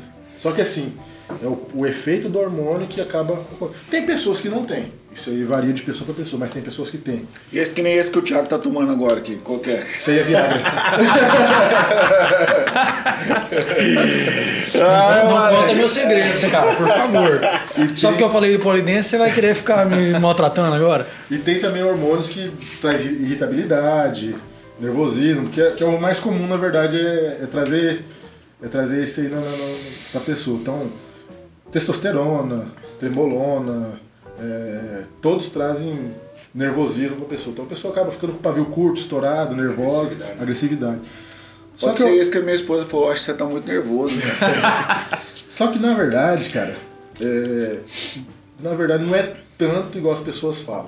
Só que assim, muitas pessoas usam isso como pretexto. O cara vai lá, briga com a mulher, xinga mundo, e depois fala, pô, desculpa, eu tô tomando bom, por isso que eu tô assim. Não é assim que funciona, entendeu? E é muito caro. Porque eu mesmo, eu tomo trembolona, tomo boldenona, tipo assim, eu sinto que eu tô nervoso. Só que eu faço assim, pô, tô nervoso, então eu vou dar uma controlada. Você tem esse, essa base. O domínio próprio, né? É, então assim, você tem que, você tem que entender. Então assim, muitas pessoas usam isso como pretexto, né? Então o cara é nervosinho, ou briga na rua, não sei o quê. Ah, Ah, eu tô tomando desculpa que bomba. eu tô É usando bomba. antes da cachaça. E, é, e não é assim que funciona. Não é, o hormônio não age desse jeito, né? Você não, você não explode e sai batendo em todo mundo. Não é desse jeito. Não, e outra, é, é- é até, por eu ter feito uso, eu tenho, tenho domínio pra falar disso. É até um processo gradativo. Sim. Não é um negócio assim, ah, você tomou a testosterona hoje, amanhã você tá maluco surrando os outros. Entendeu? Não, tem toda uma questão de domínio próprio. tem- é, igual, é, igual, é igual bebida. Você não Cara, bebe ele é uma latinha de cerveja e fica, e fica bêbado. Você bebe uma, uma latinha, você bebe duas, você bebe três, e aí você vai ficando tonto, e aí você fica bêbado. É. Né? O, o, os hormonal também. E, e tanto o desenvolvimento também, né? Você, você né? toma uma testosterona, no dia você ganha 8 quilos. Não, você vai gradativamente subindo de peso, o seu corpo vai se adaptando. Porque você, você tomou uma dosagem ali, então o seu corpo ele vai ter que absorver aquilo ali. Né? Então ele leva um tempo a absorver, igual você comer. Você vai comer, seu corpo certeza. vai ruminar aquilo ali. Nem é ruminar, né? Porque rumina é vaca. É porque na verdade acontece, o pessoal acha assim, vou tomar bom, vou ganhar 10 quilos, 15 quilos e. E o que, que, é- que o hormônio faz? Vamos falar assim, ah, Só ele só vai potencializa. potencializar seus, seus resultados como? Você vai romper a fibra e você vai curar mais fácil. Você vai absorver os nutrientes mais fácil. Então, assim, ele vai facilitar vários caminhos que o seu Quer dizer então faz. que não, é só tomar bomba e ficar em casa? Não, você tem que dar um treininho pelo menos. Um por semana. Pelo menos um por semana. Interessante, gente. Um por semana é foda. Eu não sei quem é pior, quem pergunta que fácil. Não, mas não, legal é, nós ter entrado nesse assunto, porque eu quero falar sobre uma coisa, é, e eu espero que bastante gente escute isso aqui, porque é um, um tipo de medicamento que ele não é tão falado e ele gera um mal lascado, que é Potenai. É, cara, na verdade, esse Desculpe minha, minha ignorância, o que é Potenai? Potenai é um medicamento de uso veterinário que, o, que as- os atletas ou praticantes de musculação utiliza como aplicação local. Então o que o cara faz? O cara faz uma aplicação local e vai pro treino. E isso gera um, vamos falar assim, um pump diferente. Então se o cara aplica no bíceps aqui um, um ml, vai lá, faz um bíceps, então o cara infla o músculo. É, então isso aí é um problema, por quê? Porque ele gera bastante nervosismo e a pessoa vicia. Porque é uma droga. Então o cara vai lá, aplicou na musculatura, treinou, o cara sentiu aquela força, o cara sentiu forte. É, aumenta a força drasticamente, né? Aí no outro treino o cara não usou. Então o cara não teve o mesmo rendimento. Aí o cara vai lá e usa de novo. Aí chega um momento que o ml já não faz mais efeito, o cara manda 2 ml. E assim vai crescendo. E a nervosismo vai crescendo. Eu tenho um, um ex-cliente meu, uma cidade vizinha, que o cara, bicho, por sorte ele saiu do, do Potenai, que a gente fala assim, né? porque o cara usava tanto que se ele tava na estrada, ele parava o carro para aplicar Potenai. Nossa. Tão viciado que o cara tava. Você entendeu? Potenai é tipo o craque dos fisiculturistas, É, cara. Então assim. eu- Cara. E você não vê, você não vê ninguém falando, Não, cara. eu, nem, É um- eu é nunca tinha ouvido falar isso aí. E, e, cara, eu, tá- eu ouvia só de nome, mas nem sabia também. e é, um, é um- uma droga, né, que a gente fala assim, que é. que não tem vantagem nenhuma pra você. Entendeu? Tipo assim, não, não é igual um hormônio que vai te trazer um volume muscular, né? é só um efeito instantâneo. Você foi lá, aplicou localmente, treinou, se, você vai ter um- uma força um pouco mais, melhor, até gradativo, mas acabou o efeito, acabou. Wendel, é o seguinte, e o, o- só explica pra galera, pra gente finalizar essa parte do hormônio. É, eu já li bastante, troquei uma ideia, assisti alguns vídeos, fui atrás de informação. É, há um consentimento de, de vários atletas que dizem assim que é, o que o hormônio te dá é emprestado. Exatamente. Porque Na se verdade- você parar de usar, você vai voltar pra tua forma normal. Na verdade, não é nem o hormônio. Na verdade, é a musculação, o seu físico em si. Eu gosto de fazer essa analogia bem legal. Você trabalha numa empresa. Você ganha 10 mil reais por mês. Você tem um custo de 10 mil reais por mês. Se você não trabalhar nos meses seguintes, como é que você vai manter seu custo? Você vai ficar negativo. Você vai ficar sem dinheiro para manter seu custo. E, e você treinar e você hormonizar é a mesma coisa. Se você está hormonizando e você corta o hormônio, você vai voltar pro seu estado inicial. Ou parar de treinar. Eu tô aqui com 109 quilos. Se eu parar de treinar com 3 meses, eu vou para 90 quilos. Então assim, não é que a gente tá com o hormônio, você tira o hormônio e acabou. Não. É que o músculo ele tem um. Ele vai, ele vai absorver todos os nutrientes. A partir do momento que eu corto 100%, minha, produção natural vai lá embaixo. Então você não vai ter o mesmo desenvolvimento, o seu corpo não vai render igual. Então acontece?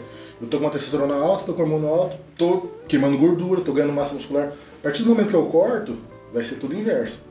Você não vai ter a mesma produção, você não vai ter mesmo, mesmo desenvolvimento que vai você. Seu corpo vai ficar lento. O que você vinha comendo vai virando gordura, sua musculatura vai caindo na produção, porque você vai começar a usar a tua musculatura como fonte de energia. Então, assim, é um processo bem complicado. Entendeu? Assim, Então, o cara começou a musculação, o cara tem que ter a musculação para sempre. Porque se o cara parar de treinar, o cara não vai ter mesmo corpo. Não adianta. E nem se o cara falar assim, ah, eu treinei a vida inteira sem hormônio. Se o cara parar de treinar, o cara vai perder o corpo. E usando hormônio, pior ainda. Você usou hormônio lá, ganhou 20 quilos, se você tirar, você vai perder os 20 quilos. Isso aí é. não tem. é, E o contrário.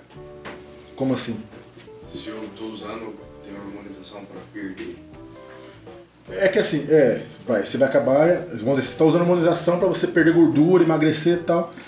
Seu- você tirou ele, você zerou ele, você vai deixar o processo lento, você vai, vai começar a ganhar gordura de novo, entendeu? É, às vezes até mais do que você antes de iniciar a hormonização, porque seu corpo vai ficar mais lento, sua produção natural vai ficar bem menor até ela estabilizar. Você entendeu por que ele perguntou isso aí, né? Tá falando muito de cara magro. Gramado pra crescer. E, e, e muito mais gente toma pra tentar perder do que pra. E, é, e na verdade, na verdade, hoje, falando uma. É legal.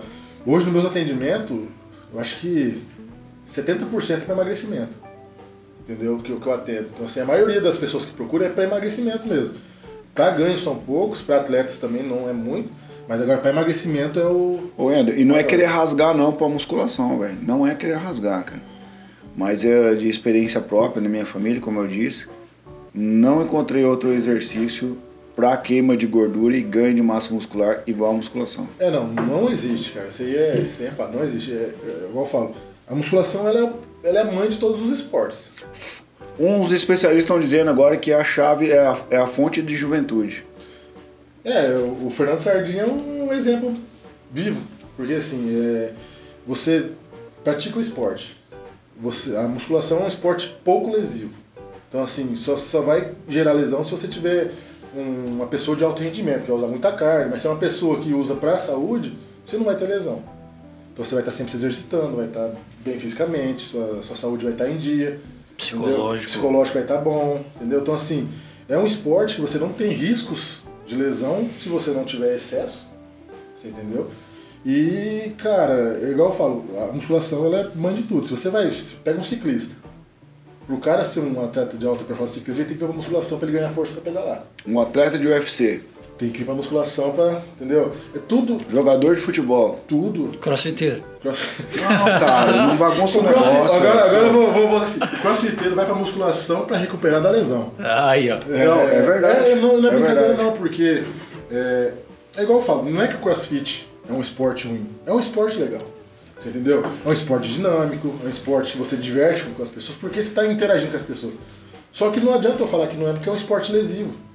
Você é uma subida de caixa, você num levantamento de exercício. Porque o crossfit, ele é um esporte que você vai competir. Por mais que o Thiago entrou hoje no crossfit, no final do treino vai ter o tal do odd. E eu conhecendo o Thiago, ele não gosta de perder pra ninguém. Então ele vai ter lá, aquele, ah, aquele carinha não vou perder não, então eu vou sapecar. Então o cara faz os exercícios na pressa, é aí que se machuca. Entendeu? Então é, é, é nesse, nessas questões que machuca. Ah, eu tenho, tenho pessoas que eu atendo que veio do crossfit que teve lesão de, de que teve de disco, teve que fazer cirurgia, tornozelo, joelho, entendeu? Então assim, até se você conversar com um médico hoje ortopedista, há três anos atrás ele falava, esse pessoal de crossfit vai Vai- começar a vai aparecer dar daqui a três problema. anos. É por isso que tem parceria geralmente com o fisioterapeuta, né? Que nem o- Não, mas até pra gente que treina direto, se você for pro crossfit, cara, a tendência pra você lesionar é muito fácil, cara. Não, e você pega, e você pega assim. É, até, é uma dificuldade que eu tive. Você vai ficando pesado, cara, você já não consegue mais fazer as coisas que nem você conseguia. Que nem eu não sei se você consegue correr ainda. Eu, eu passei dos 90 quilos, eu não conseguia mais correr, cara. Porque meu joelho arrebentava. Eu, por quê? Porque você vai ganhando peso. Então, ele é um esporte que, além de ser muito dinâmico, se você for um cara pesado, e quando eu falo pesado, eu não tô falando nem de gordo, tô falando de você ter um peso acima. Porque se você for pegar, você tá com 109 quilos, você devia ter 80. Se fosse olhar pela natureza do seu corpo, né? Então significa que você está muito acima do que a, a sua carga óssea tendinosa deveria aguentar, né? E aí você põe um cara que nem o Endel num, num esporte que nem o CrossFit, cara, ele não dura uma semana. Verdade. Eu tava vendo o Paulo Musi falar, se eu não me engano, posso estar, como, t- como tá sendo gravado, eu posso estar falando asneira aqui. Ele falou É que que na, é bom. na corrida, cara, você tende a ter 4 a 8 vezes o impacto do seu peso, cara, por passada. Eu Se você, tem- não, se, se- eu... se você tem 100 quilos, você pode ter oit- ter 800 quilos de carga no joelho, sobrecarregado. Caralho. É por isso que, é, vamos dizer, tem uma lesão na coluna, uma hernia disso.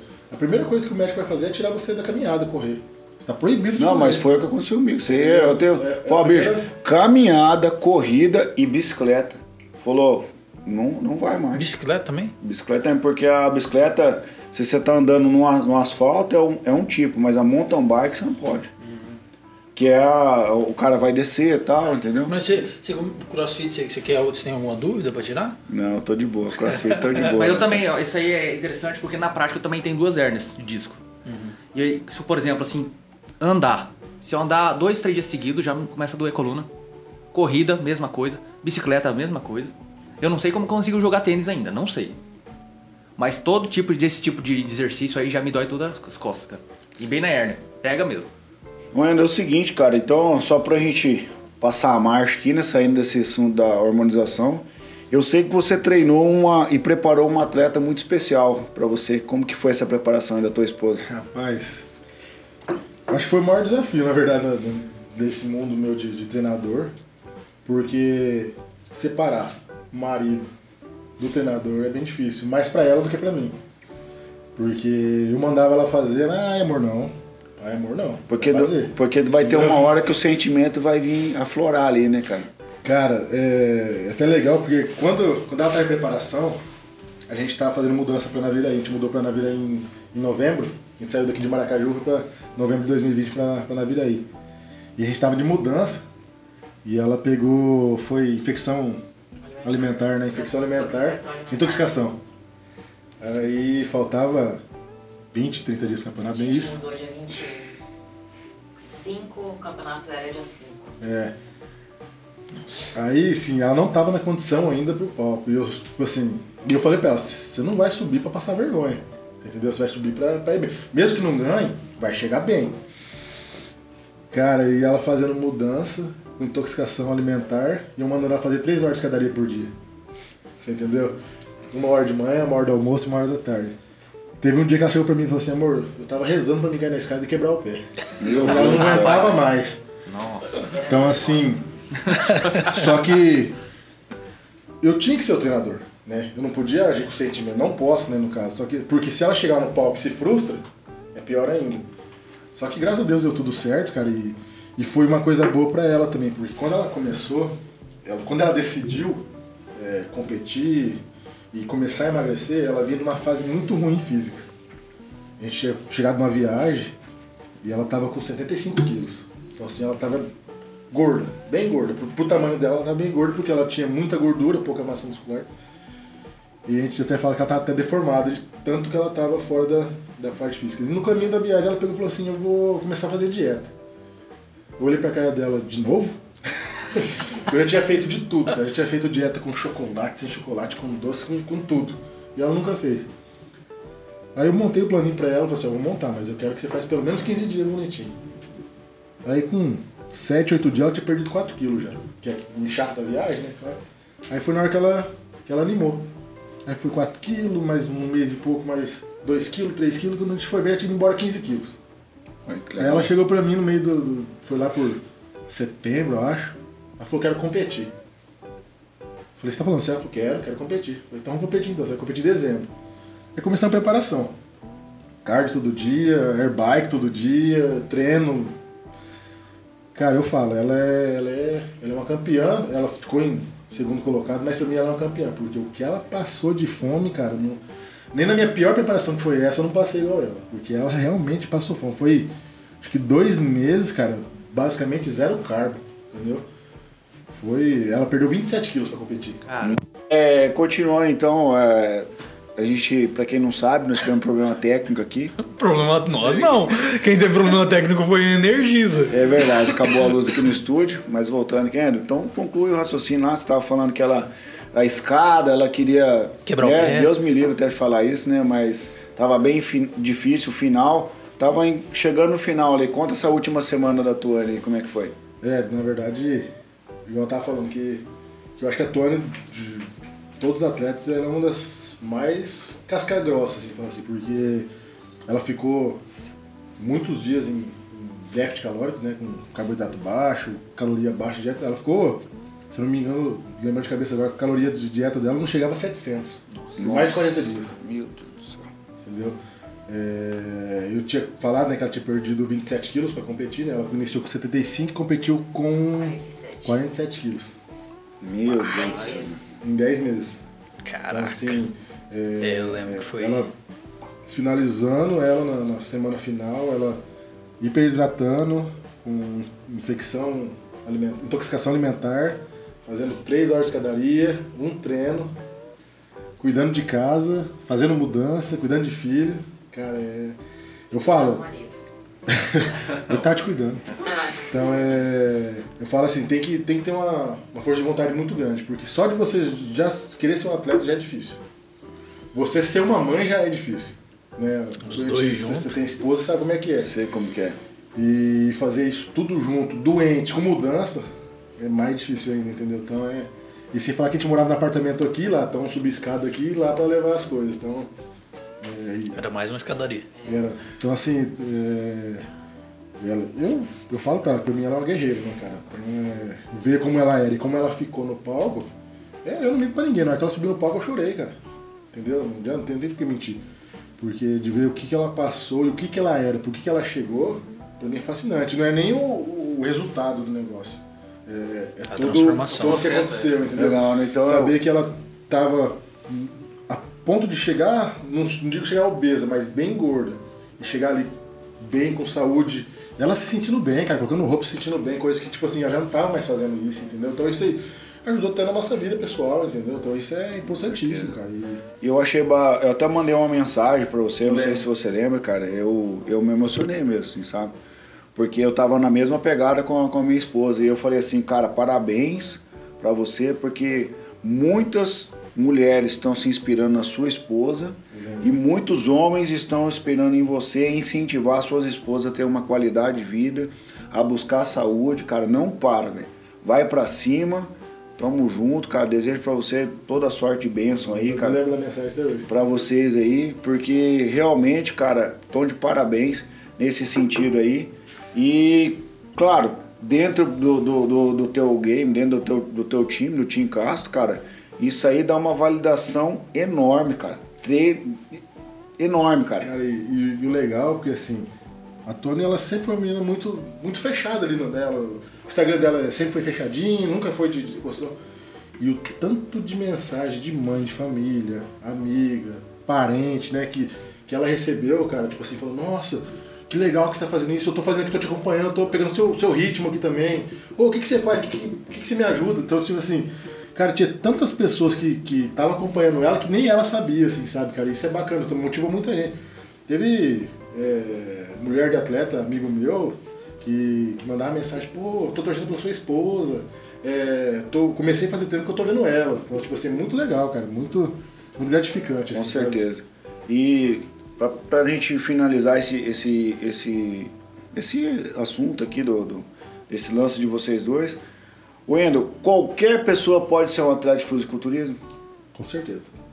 Eu acho bacana isso do, do fisiculturismo, por exemplo, um, um piloto de Fórmula 1, qualquer pessoa não pode ser piloto de Fórmula 1. Qualquer pessoa não pode ser um jogador de futebol. Precisa de uma preparação tal. Agora, qualquer pessoa que se, se dedicar e se esforçar pode se tornar um atleta de fisiculturismo. É, porque vários esportes o cara tem que ter um pouco de dom, eu falo assim, né? Basquete o cara tem que ter uma habilidade com as mãos. Por mais que o cara seja um. E ser alto, né? É, por mais que o cara tenha, seja muito dedicado, o cara não vai ser um jogador espetacular, vai ser um jogador Mediano. padrão, mas não vai ser um espetacular. Futebol é a mesma coisa. Se o cara não tiver um dom ali com habilidade, o cara vai ser um jogador bom, mas não vai ser um espetacular. No fisiculturismo não. Se o cara se dedicar, o cara vai ser um atleta espetacular. De ponta. Então, assim, tudo depende do cara, não depende de, de o cara nascer com dom. Claro que a genética ajuda, mas todo o trabalho duro sem genética vai, vai além. É, Ah, mas o se o cara- trabalho duro sem genética supera o trabalho mole com genética. É isso aí. O trabalho duro com genética nada supera. Né? assim como o cara que trabalha duro e, e nasce pra jogar futebol, o cara que trabalha duro e nasce pra jogar basquete, esses ninguém supera. Esses são os caras inquestionáveis. LeBron James, é Kobe Bryant, é Cristiano Ronaldo, são esses caras que estão no topo do topo. Porque eles são bons de nascença e eles fizeram por onde. Agora, o cara que faz por onde e não tem, ele supera o cara que tem e não faz por onde. É verdade, cara. Então eu acho muito legal isso do, do esporte, da musculação. Fora, fora a saúde, né, cara? Não, que eu- isso aí é imprescindível, né, cara? Cara, estamos encaminhando pro final. Mandar falar o, o Netão lança braba aí. Que o cara é da braba. manda. O cara da braba não vem, né? Cara brava? Mas ele mandou uma brava aqui. Ele mandou. É como que sai do off vitalício? O famoso off eterno. É, Mas cara, é verdade. Agora eu vou fazer uma pergunta, na realidade não em nome do Álvaro, mas porque eu acabei de pensar. É, o Álvaro, que é, é nosso parceiro aqui, ele fez bariátrica, ele, ele foi um cara muito gordo e aí é, fez um processo aí para ter mais saúde. É, você acredita que um cara que, que chegou nesse patamar, ele consegue ser um fisiculturista? Consegue. Consegue. É, é lógico que vai demorar um, um pouco mais. Se for uma cirurgia recente, vai demorar um pouco mais, porque quando o cara faz a bariátrica, o cara vai comer muito pouco, então assim, a massa muscular do cara vai cair lá embaixo, vai ser bem um processo mais lento, mas com certeza consegue. Entendeu? Tem vários casos né, na internet aí de, de ex-obesos que viraram atleta. Olha, eu tô falando, é Até possível. o, até o Heraldo, que é um amigo meu e treinador também, ele tem um atleta que é um ex-obeso. Entendeu? Aí você tinha um atleta também que, não sei se ele chegou a ser obeso, mas ele era bem gordão, né? Foi o que faleceu, um rapaz de Naviraí. Ele não chegou a ser atleta, mas é um cara que pesou, se eu não me engano, 160 quilos. Cara aí, sem bariátrica. Ah, verdade, sem- eu lembro quando você postou dele. É, cara, o cara tava com um físico excepcional, cara. Lindo, lindo mesmo. Tipo assim, tava com, com 100 quilos bonito, assim, um físico bonito. Infelizmente o Covid levou ele, né, cara? Mas o cara era dedicado. Foi dois anos, né? Dois anos e meio que ele tava se dedicando ao máximo, assim. O cara vivia pra isso, assim, sabe? Tudo que ele podia fazer, assim, lógico, dentro do. Conforme, era um cara espetacular, um cara estudioso, formado em duas, três faculdades. Putz, que cara legal. dedicado. Infelizmente foi embora, mas não foi por a questão de descendência. É, então- Ou hormonização, não. Foi o Covid que levou ele, cara. Até, até fiquei triste quando ele mandou mensagem. Foi a última vez que ele mandou mensagem comigo, ele falou que tava, tava ficando bem já e tal. E não, não consegui mais falar com suportou. ele. é. Que pena, Mas cara. assim, eu tenho até foto dele no Instagram, cara. Um cara espetacular. É, não, porque a gente falou muito de, de, de gente magra que quer ser musculoso, quer ser fisiculturista. Às vezes nem tanto ser fisiculturista, né? Porque a gente, a gente tá falando da questão do, do fisiculturismo no Instagram, né? Tem muita gente que quer ser bonito. Sim. É, fisicamente bonito, quer ser musculoso, a, a mulher quer ser magra, às vezes tem mulher que quer ser musculosa também, o cara quer pesar 400 quilos só de massa muscular. Então é, é interessante a gente lem- pensar nesse, nesse aspecto também de que tem gente que o cara é, pode ser do tamanho que for, se ele decidir que vai fazer, ele consegue fazer também, né, cara? Com certeza. É um, é um esporte que é, que é aberto, né? Aberto à sua dedicação. E não tem idade limite, né, cara? Não. E, e você pode ver que os atletas de maiores rendimentos são entre 35 e 40 anos. Então, assim, os caras que estão mais bem fisicamente hoje, profissionais, do Brasil pelo menos, é, a partir de 35. Os, os, os Mr. Olímpia, os caras, os top, já estão com mais de 35 já horas. O Xandó dá uma olhada pra mim aqui já, hein? Então, assim, a- a- o- é o esporte que, que você não se aposenta com, com 35 anos, com 32 anos, entendeu? Porque é onde você está atingindo sua maturidade muscular No pico. no pico. É, então, aí significa o quê? Baseado nessa conversa, que eu ainda tenho chance, é só voltar a treinar lá com os 35. Isso aí. Eu acho que você não pode ser, voltar a ter só cabelo, mas. Ó, claro que eu posso, velho. Eu tenho os implantes dos caras. Ó, o cara tá me tirando dançarino de polidense e tá aqui castelando comigo, cara. Vamos lá, né? Então lança braba aí, então, pô. Já chegamos no final? Chegamos aí, cara. Com problemas técnicos e tudo. Wendel, nós falamos bastante aqui sobre trabalho, sobre o que você faz, né, no seu dia a dia. Praticamente 24 horas por dia vivendo isso aí, aspirando isso aí, respirando isso aí. E a gente, na verdade, o principal nosso aqui é falar sobre pessoas, né? Você, por trás disso tudo, tem o Wendel pessoa, o Wendel pai, né? O Wendel amigo, esposo, é, irmão, filho. O Wendel que, na verdade, é a pessoa que constrói né, não só os músculos, mas que constrói também a vida de outras pessoas ao redor, né? E nesse sentido, queria trazer sua essência, né, para o pessoal que está ouvindo, principalmente para nós que nós somos é, fanáticos nisso aí, né? E a gente quer saber de você quem é o Wendel Castro. Essa pergunta é difícil. Um cara do Só- seu só- tamanho não deve ter dificuldade. E só para te cortar, porque assim, mais uma vez, é muito difícil responder essa pergunta. E como é difícil fazer essa pergunta também, cara. E trazer pro. Porque quem faz essa pergunta é o Álvaro, nosso, nosso Sim. colega aqui, nosso amigão. E ele faz uma peculiaridade. É, cê, cê- só de maneira de perguntar você já acha bonito, né? É. Mas a gente tenta copiar ele aqui, mas não chega aos pés. Então, cara, é- quem é o Wendel? Um cara simples, né, cara, que, que trabalha na arte e tecnologia faz basicamente 15 anos. Então, por isso que até quando eu conheci o Thiago, né, mudou um pouquinho da contexto, a gente se bateu em tudo, né, cara? Olhei pro cara se vestindo igual eu, mala, cara de bunda. Mala igual. Aí você conhece o cara, o cara trabalha com TI igual você. O cara gosta de musculação, usa roupa de basquete, tem de Então assim, bateu em tudo a amizade, né, cara? Foi, foi até engraçado. Então o que acontece? É, é o cara que chega na empresa nova e todo mundo fala, nunca vi um nerd bombado. Então é, esse é o cara. Eu sou esse cara aqui. Descontraído, sou legal, esposo da Tuane, tô há 15 anos com a Tuane. A gente tem uma filhinha de 8 anos, então é. é minha vida é isso, cara. É, eu uso do, do, do fisiculturismo como um hobby, na verdade sempre foi um hobby. Eu nu- nunca quis colocar como profissão. Eu amo isso, é, tanto é que muita gente vê as coisas que eu faço que é de coração, então é. É o cara que ama o fisiculturismo, que, que tem a vida particular ali como a área de tecnologia, pai da, da menina de 8 anos que é, que é a razão da minha vida. Então acho que não sei quem que é pai aqui sabe o que, que, que, que traz um filho pra gente, né? Então a gente busca sempre trazer o melhor pra eles. E esse sou eu, cara. Legal, cara. Eu, assim, é, eu, eu disse já isso aqui algumas vezes, né? Que a gente é, conhece a pessoa assim de uma distância, né? Mas hoje bater um papo com você aqui traz pra mim uma admiração ainda mais que eu já tinha pela sua pessoa, né, cara? Um cara do bem, né, cara? Um cara que é, quer deixar, além de uma história, quer deixar um legado, né, cara? Então eu acredito que as pessoas que passam pela sua vida, os seus atletas, né, cara? Com certeza você marcou todos eles positivamente, né, cara? A história de vida tua, da onde você saiu, é, a sua história com a sua esposa, né, cara? Os momentos difíceis, as alegrias ali no palco, né, cara? Entendeu? Toda a história por trás, cara, eu só tenho é, só parabéns pra você, cara. Obrigado. Continua firme nessa caminhada, tem muitas pessoas olhando pra você e mais, você inspira pessoas que fingem não te ver, cara. Isso aí é, é- é fantástico, cara. E continua nesse caminho que você está plantando muitas sementes boas, muitas sementes do bem, cara. E daqui 5, 10 anos você vai colher essas sementes aí, cara, com certeza, cara. Porque quem planta o bem, colhe o bem. Rapaz do céu, depois dessas duas rasgadas de verbo dos caras que eu não sei nem o que Se falar. vocês fazerem eu chorar aqui, eu vou mandar cortar, hein? Não, então eu vou, eu vou fazer agora uma coisa. Vou falar uma coisa triste pra você chorar. Você é mais baixo que eu. Vamos pegar a fita dela vamos fazer aqui agora pra comprovar isso aqui. Não, cara, eu tenho a agradecer por você tirar seu tempo, sair de lá da tua cidade, vir até aqui.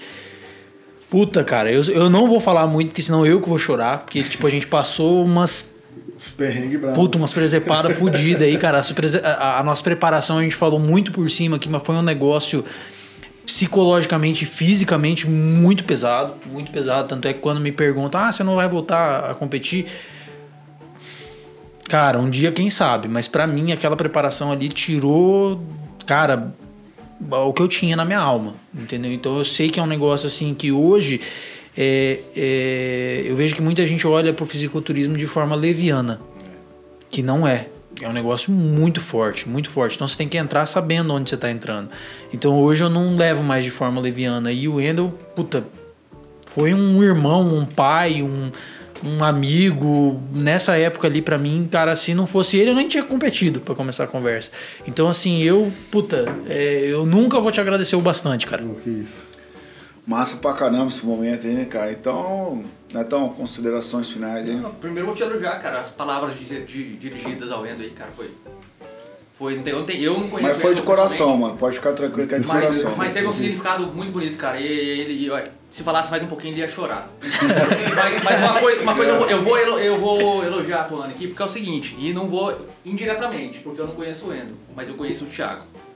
Se eles são muito parecidos, parabéns pelos 15 anos. parabéns. Rapaz, seu olho não Você não tô levando tiro de todos os lados, cara. Corta isso aí, pô. Cara, Só porque usou todo mundo, hoje eu me fudi. Ó, muito agradecido por você ter vindo aqui. É, a sua simpatia Pô, é, foi diferencial. A gente, que nem falou, a gente enxerga da primeira vez a pessoa, a gente acha que a pessoa é meio torrona, aquela Sim. coisa. Não sabe que a pessoa passa, né? E, cara, parabéns pelo seu trabalho e pelo seu sucesso. Eu tenho certeza que você vai chegar cada vez mais longe. Cara, E obrigado pela sua presença no Café Brothers. valeu. Wendel, quem quer te encontrar aí nas redes sociais, como é que faz aí? Cara, é só entrar no meu Instagram, né? W Castro Bodybuilder. É... Só botar W Castro já vai aparecer, já é automático já. É, pode mandar mensagem, tirar dúvida, cara. Às vezes as pessoas têm, têm medo de mandar mensagem, dúvida, porque acham que ah, não faço costura de culo. Não, pode mandar 50 dúvidas lá que eu vou responder sempre que eu puder, cara. Não tenho frescura nenhuma, não. Nem. Às vezes a pessoa fala assim, ah, pô, não faço costura de culo, então eu não, não, não vou perguntar porque eu não pago. Não, não é isso. Manda lá que eu vou responder com certeza. Se eu puder ajudar, cara, E quem quer fazer uma consultoria com o Tim Castro é lá pelo Instagram também. Isso, vai fazer o primeiro contato comigo pelo Instagram, aí depois eu passo o WhatsApp e a gente vai, vai falando mais a fundo. Legal. E, e lembrando também, né? Se você não segue o Café Brothers no Instagram, segue lá Café Brothers 4. Se inscreva também no YouTube, né? Na nossa página lá, no nosso canal, ativa o sininho, né? Para você receber todas as notificações, conteúdo de qualidade, né, Tiagão? E também estamos no Spotify, no Deezer e brevemente, Telegram, Twitter. brevemente no TikTok. O Thiago vai Ah, fazer umas dancinhas lá também. Toda vez é isso, cara. Você Eu achei você que não perguntou. que ia estar no né, velho? Vai pular de novo? Vai, vai pular de novo? Não, eu quero, eu, quero, eu quero saber de uma coisa, porque nós falamos, pá, Ah, e ele é- esqueceu. é. Não, não esqueci, eu vou Não, falar agora. o que que você- você ia falar de outra coisa. Você tem que Não. perguntar as considerações finais dele. Ah, é. Fala aí, cara, o que, que você achou? Tudo Gostou? bem. É, beleza, eu já ia acabar o episódio. Aí, sim, ó, tudo cara. bem. Ia Mas mandar é- o cara embora com chute. É que os caras é o seguinte, cara, é, é- como eu tô aqui mais na frente, eu que erro mais, né, cara? Só que eu tenho os caras que eu que erro mais. Bicho, é ruim desculpa, hein? Os caras têm aqui os botãozinhos de regular, eles vão me ajustando aqui, né, velho? E eu, como um cara que tem muita humildade, né, modéstia à parte, eu aceito o conselho dos meus conselheiros aqui, né, cara? Então, nessa nova fase aqui do, do Café Brothers, dá suas considerações finais, o que, que você achou do episódio e tal, as considerações do Endel Castro Bodybuilder. Então, cara, é, é, é novo pra mim, eu nunca participei de um, de um podcast e o Thiago sabe, minha esposa sabe, eu sou bem tímido. Eu tenho uma dificuldade muito grande pra estar falando abertamente, assim, principalmente pra fazer um vídeo no Instagram, é uma luta. Então, é, eu senti bem, bem, bem À vontade. vocês, bem à vontade. Então, é como se eu estivesse com, entre amigos mesmo, né? Com, por mais que eu conheça, conheça o Thiago, você conheça um pouco, ele eu não conhecia também não. Então, assim, é como se eu estivesse entre amigos aqui de anos. Então, foi muito fácil estar tá fazendo com vocês e, cara, receber as palavras de vocês aí é, é gratificante demais. E saber que, que de alguma forma eu pude somar com vocês aqui vai ser melhor ainda. Valeu, é, o que, que o nosso convidado merece aí, Thiago? Ah, agora sim, cara. Eu achei que ele ia pular. Uma salva de palmas, né, velho? Beleza, beleza. Valeu, valeu. Fechou, galera.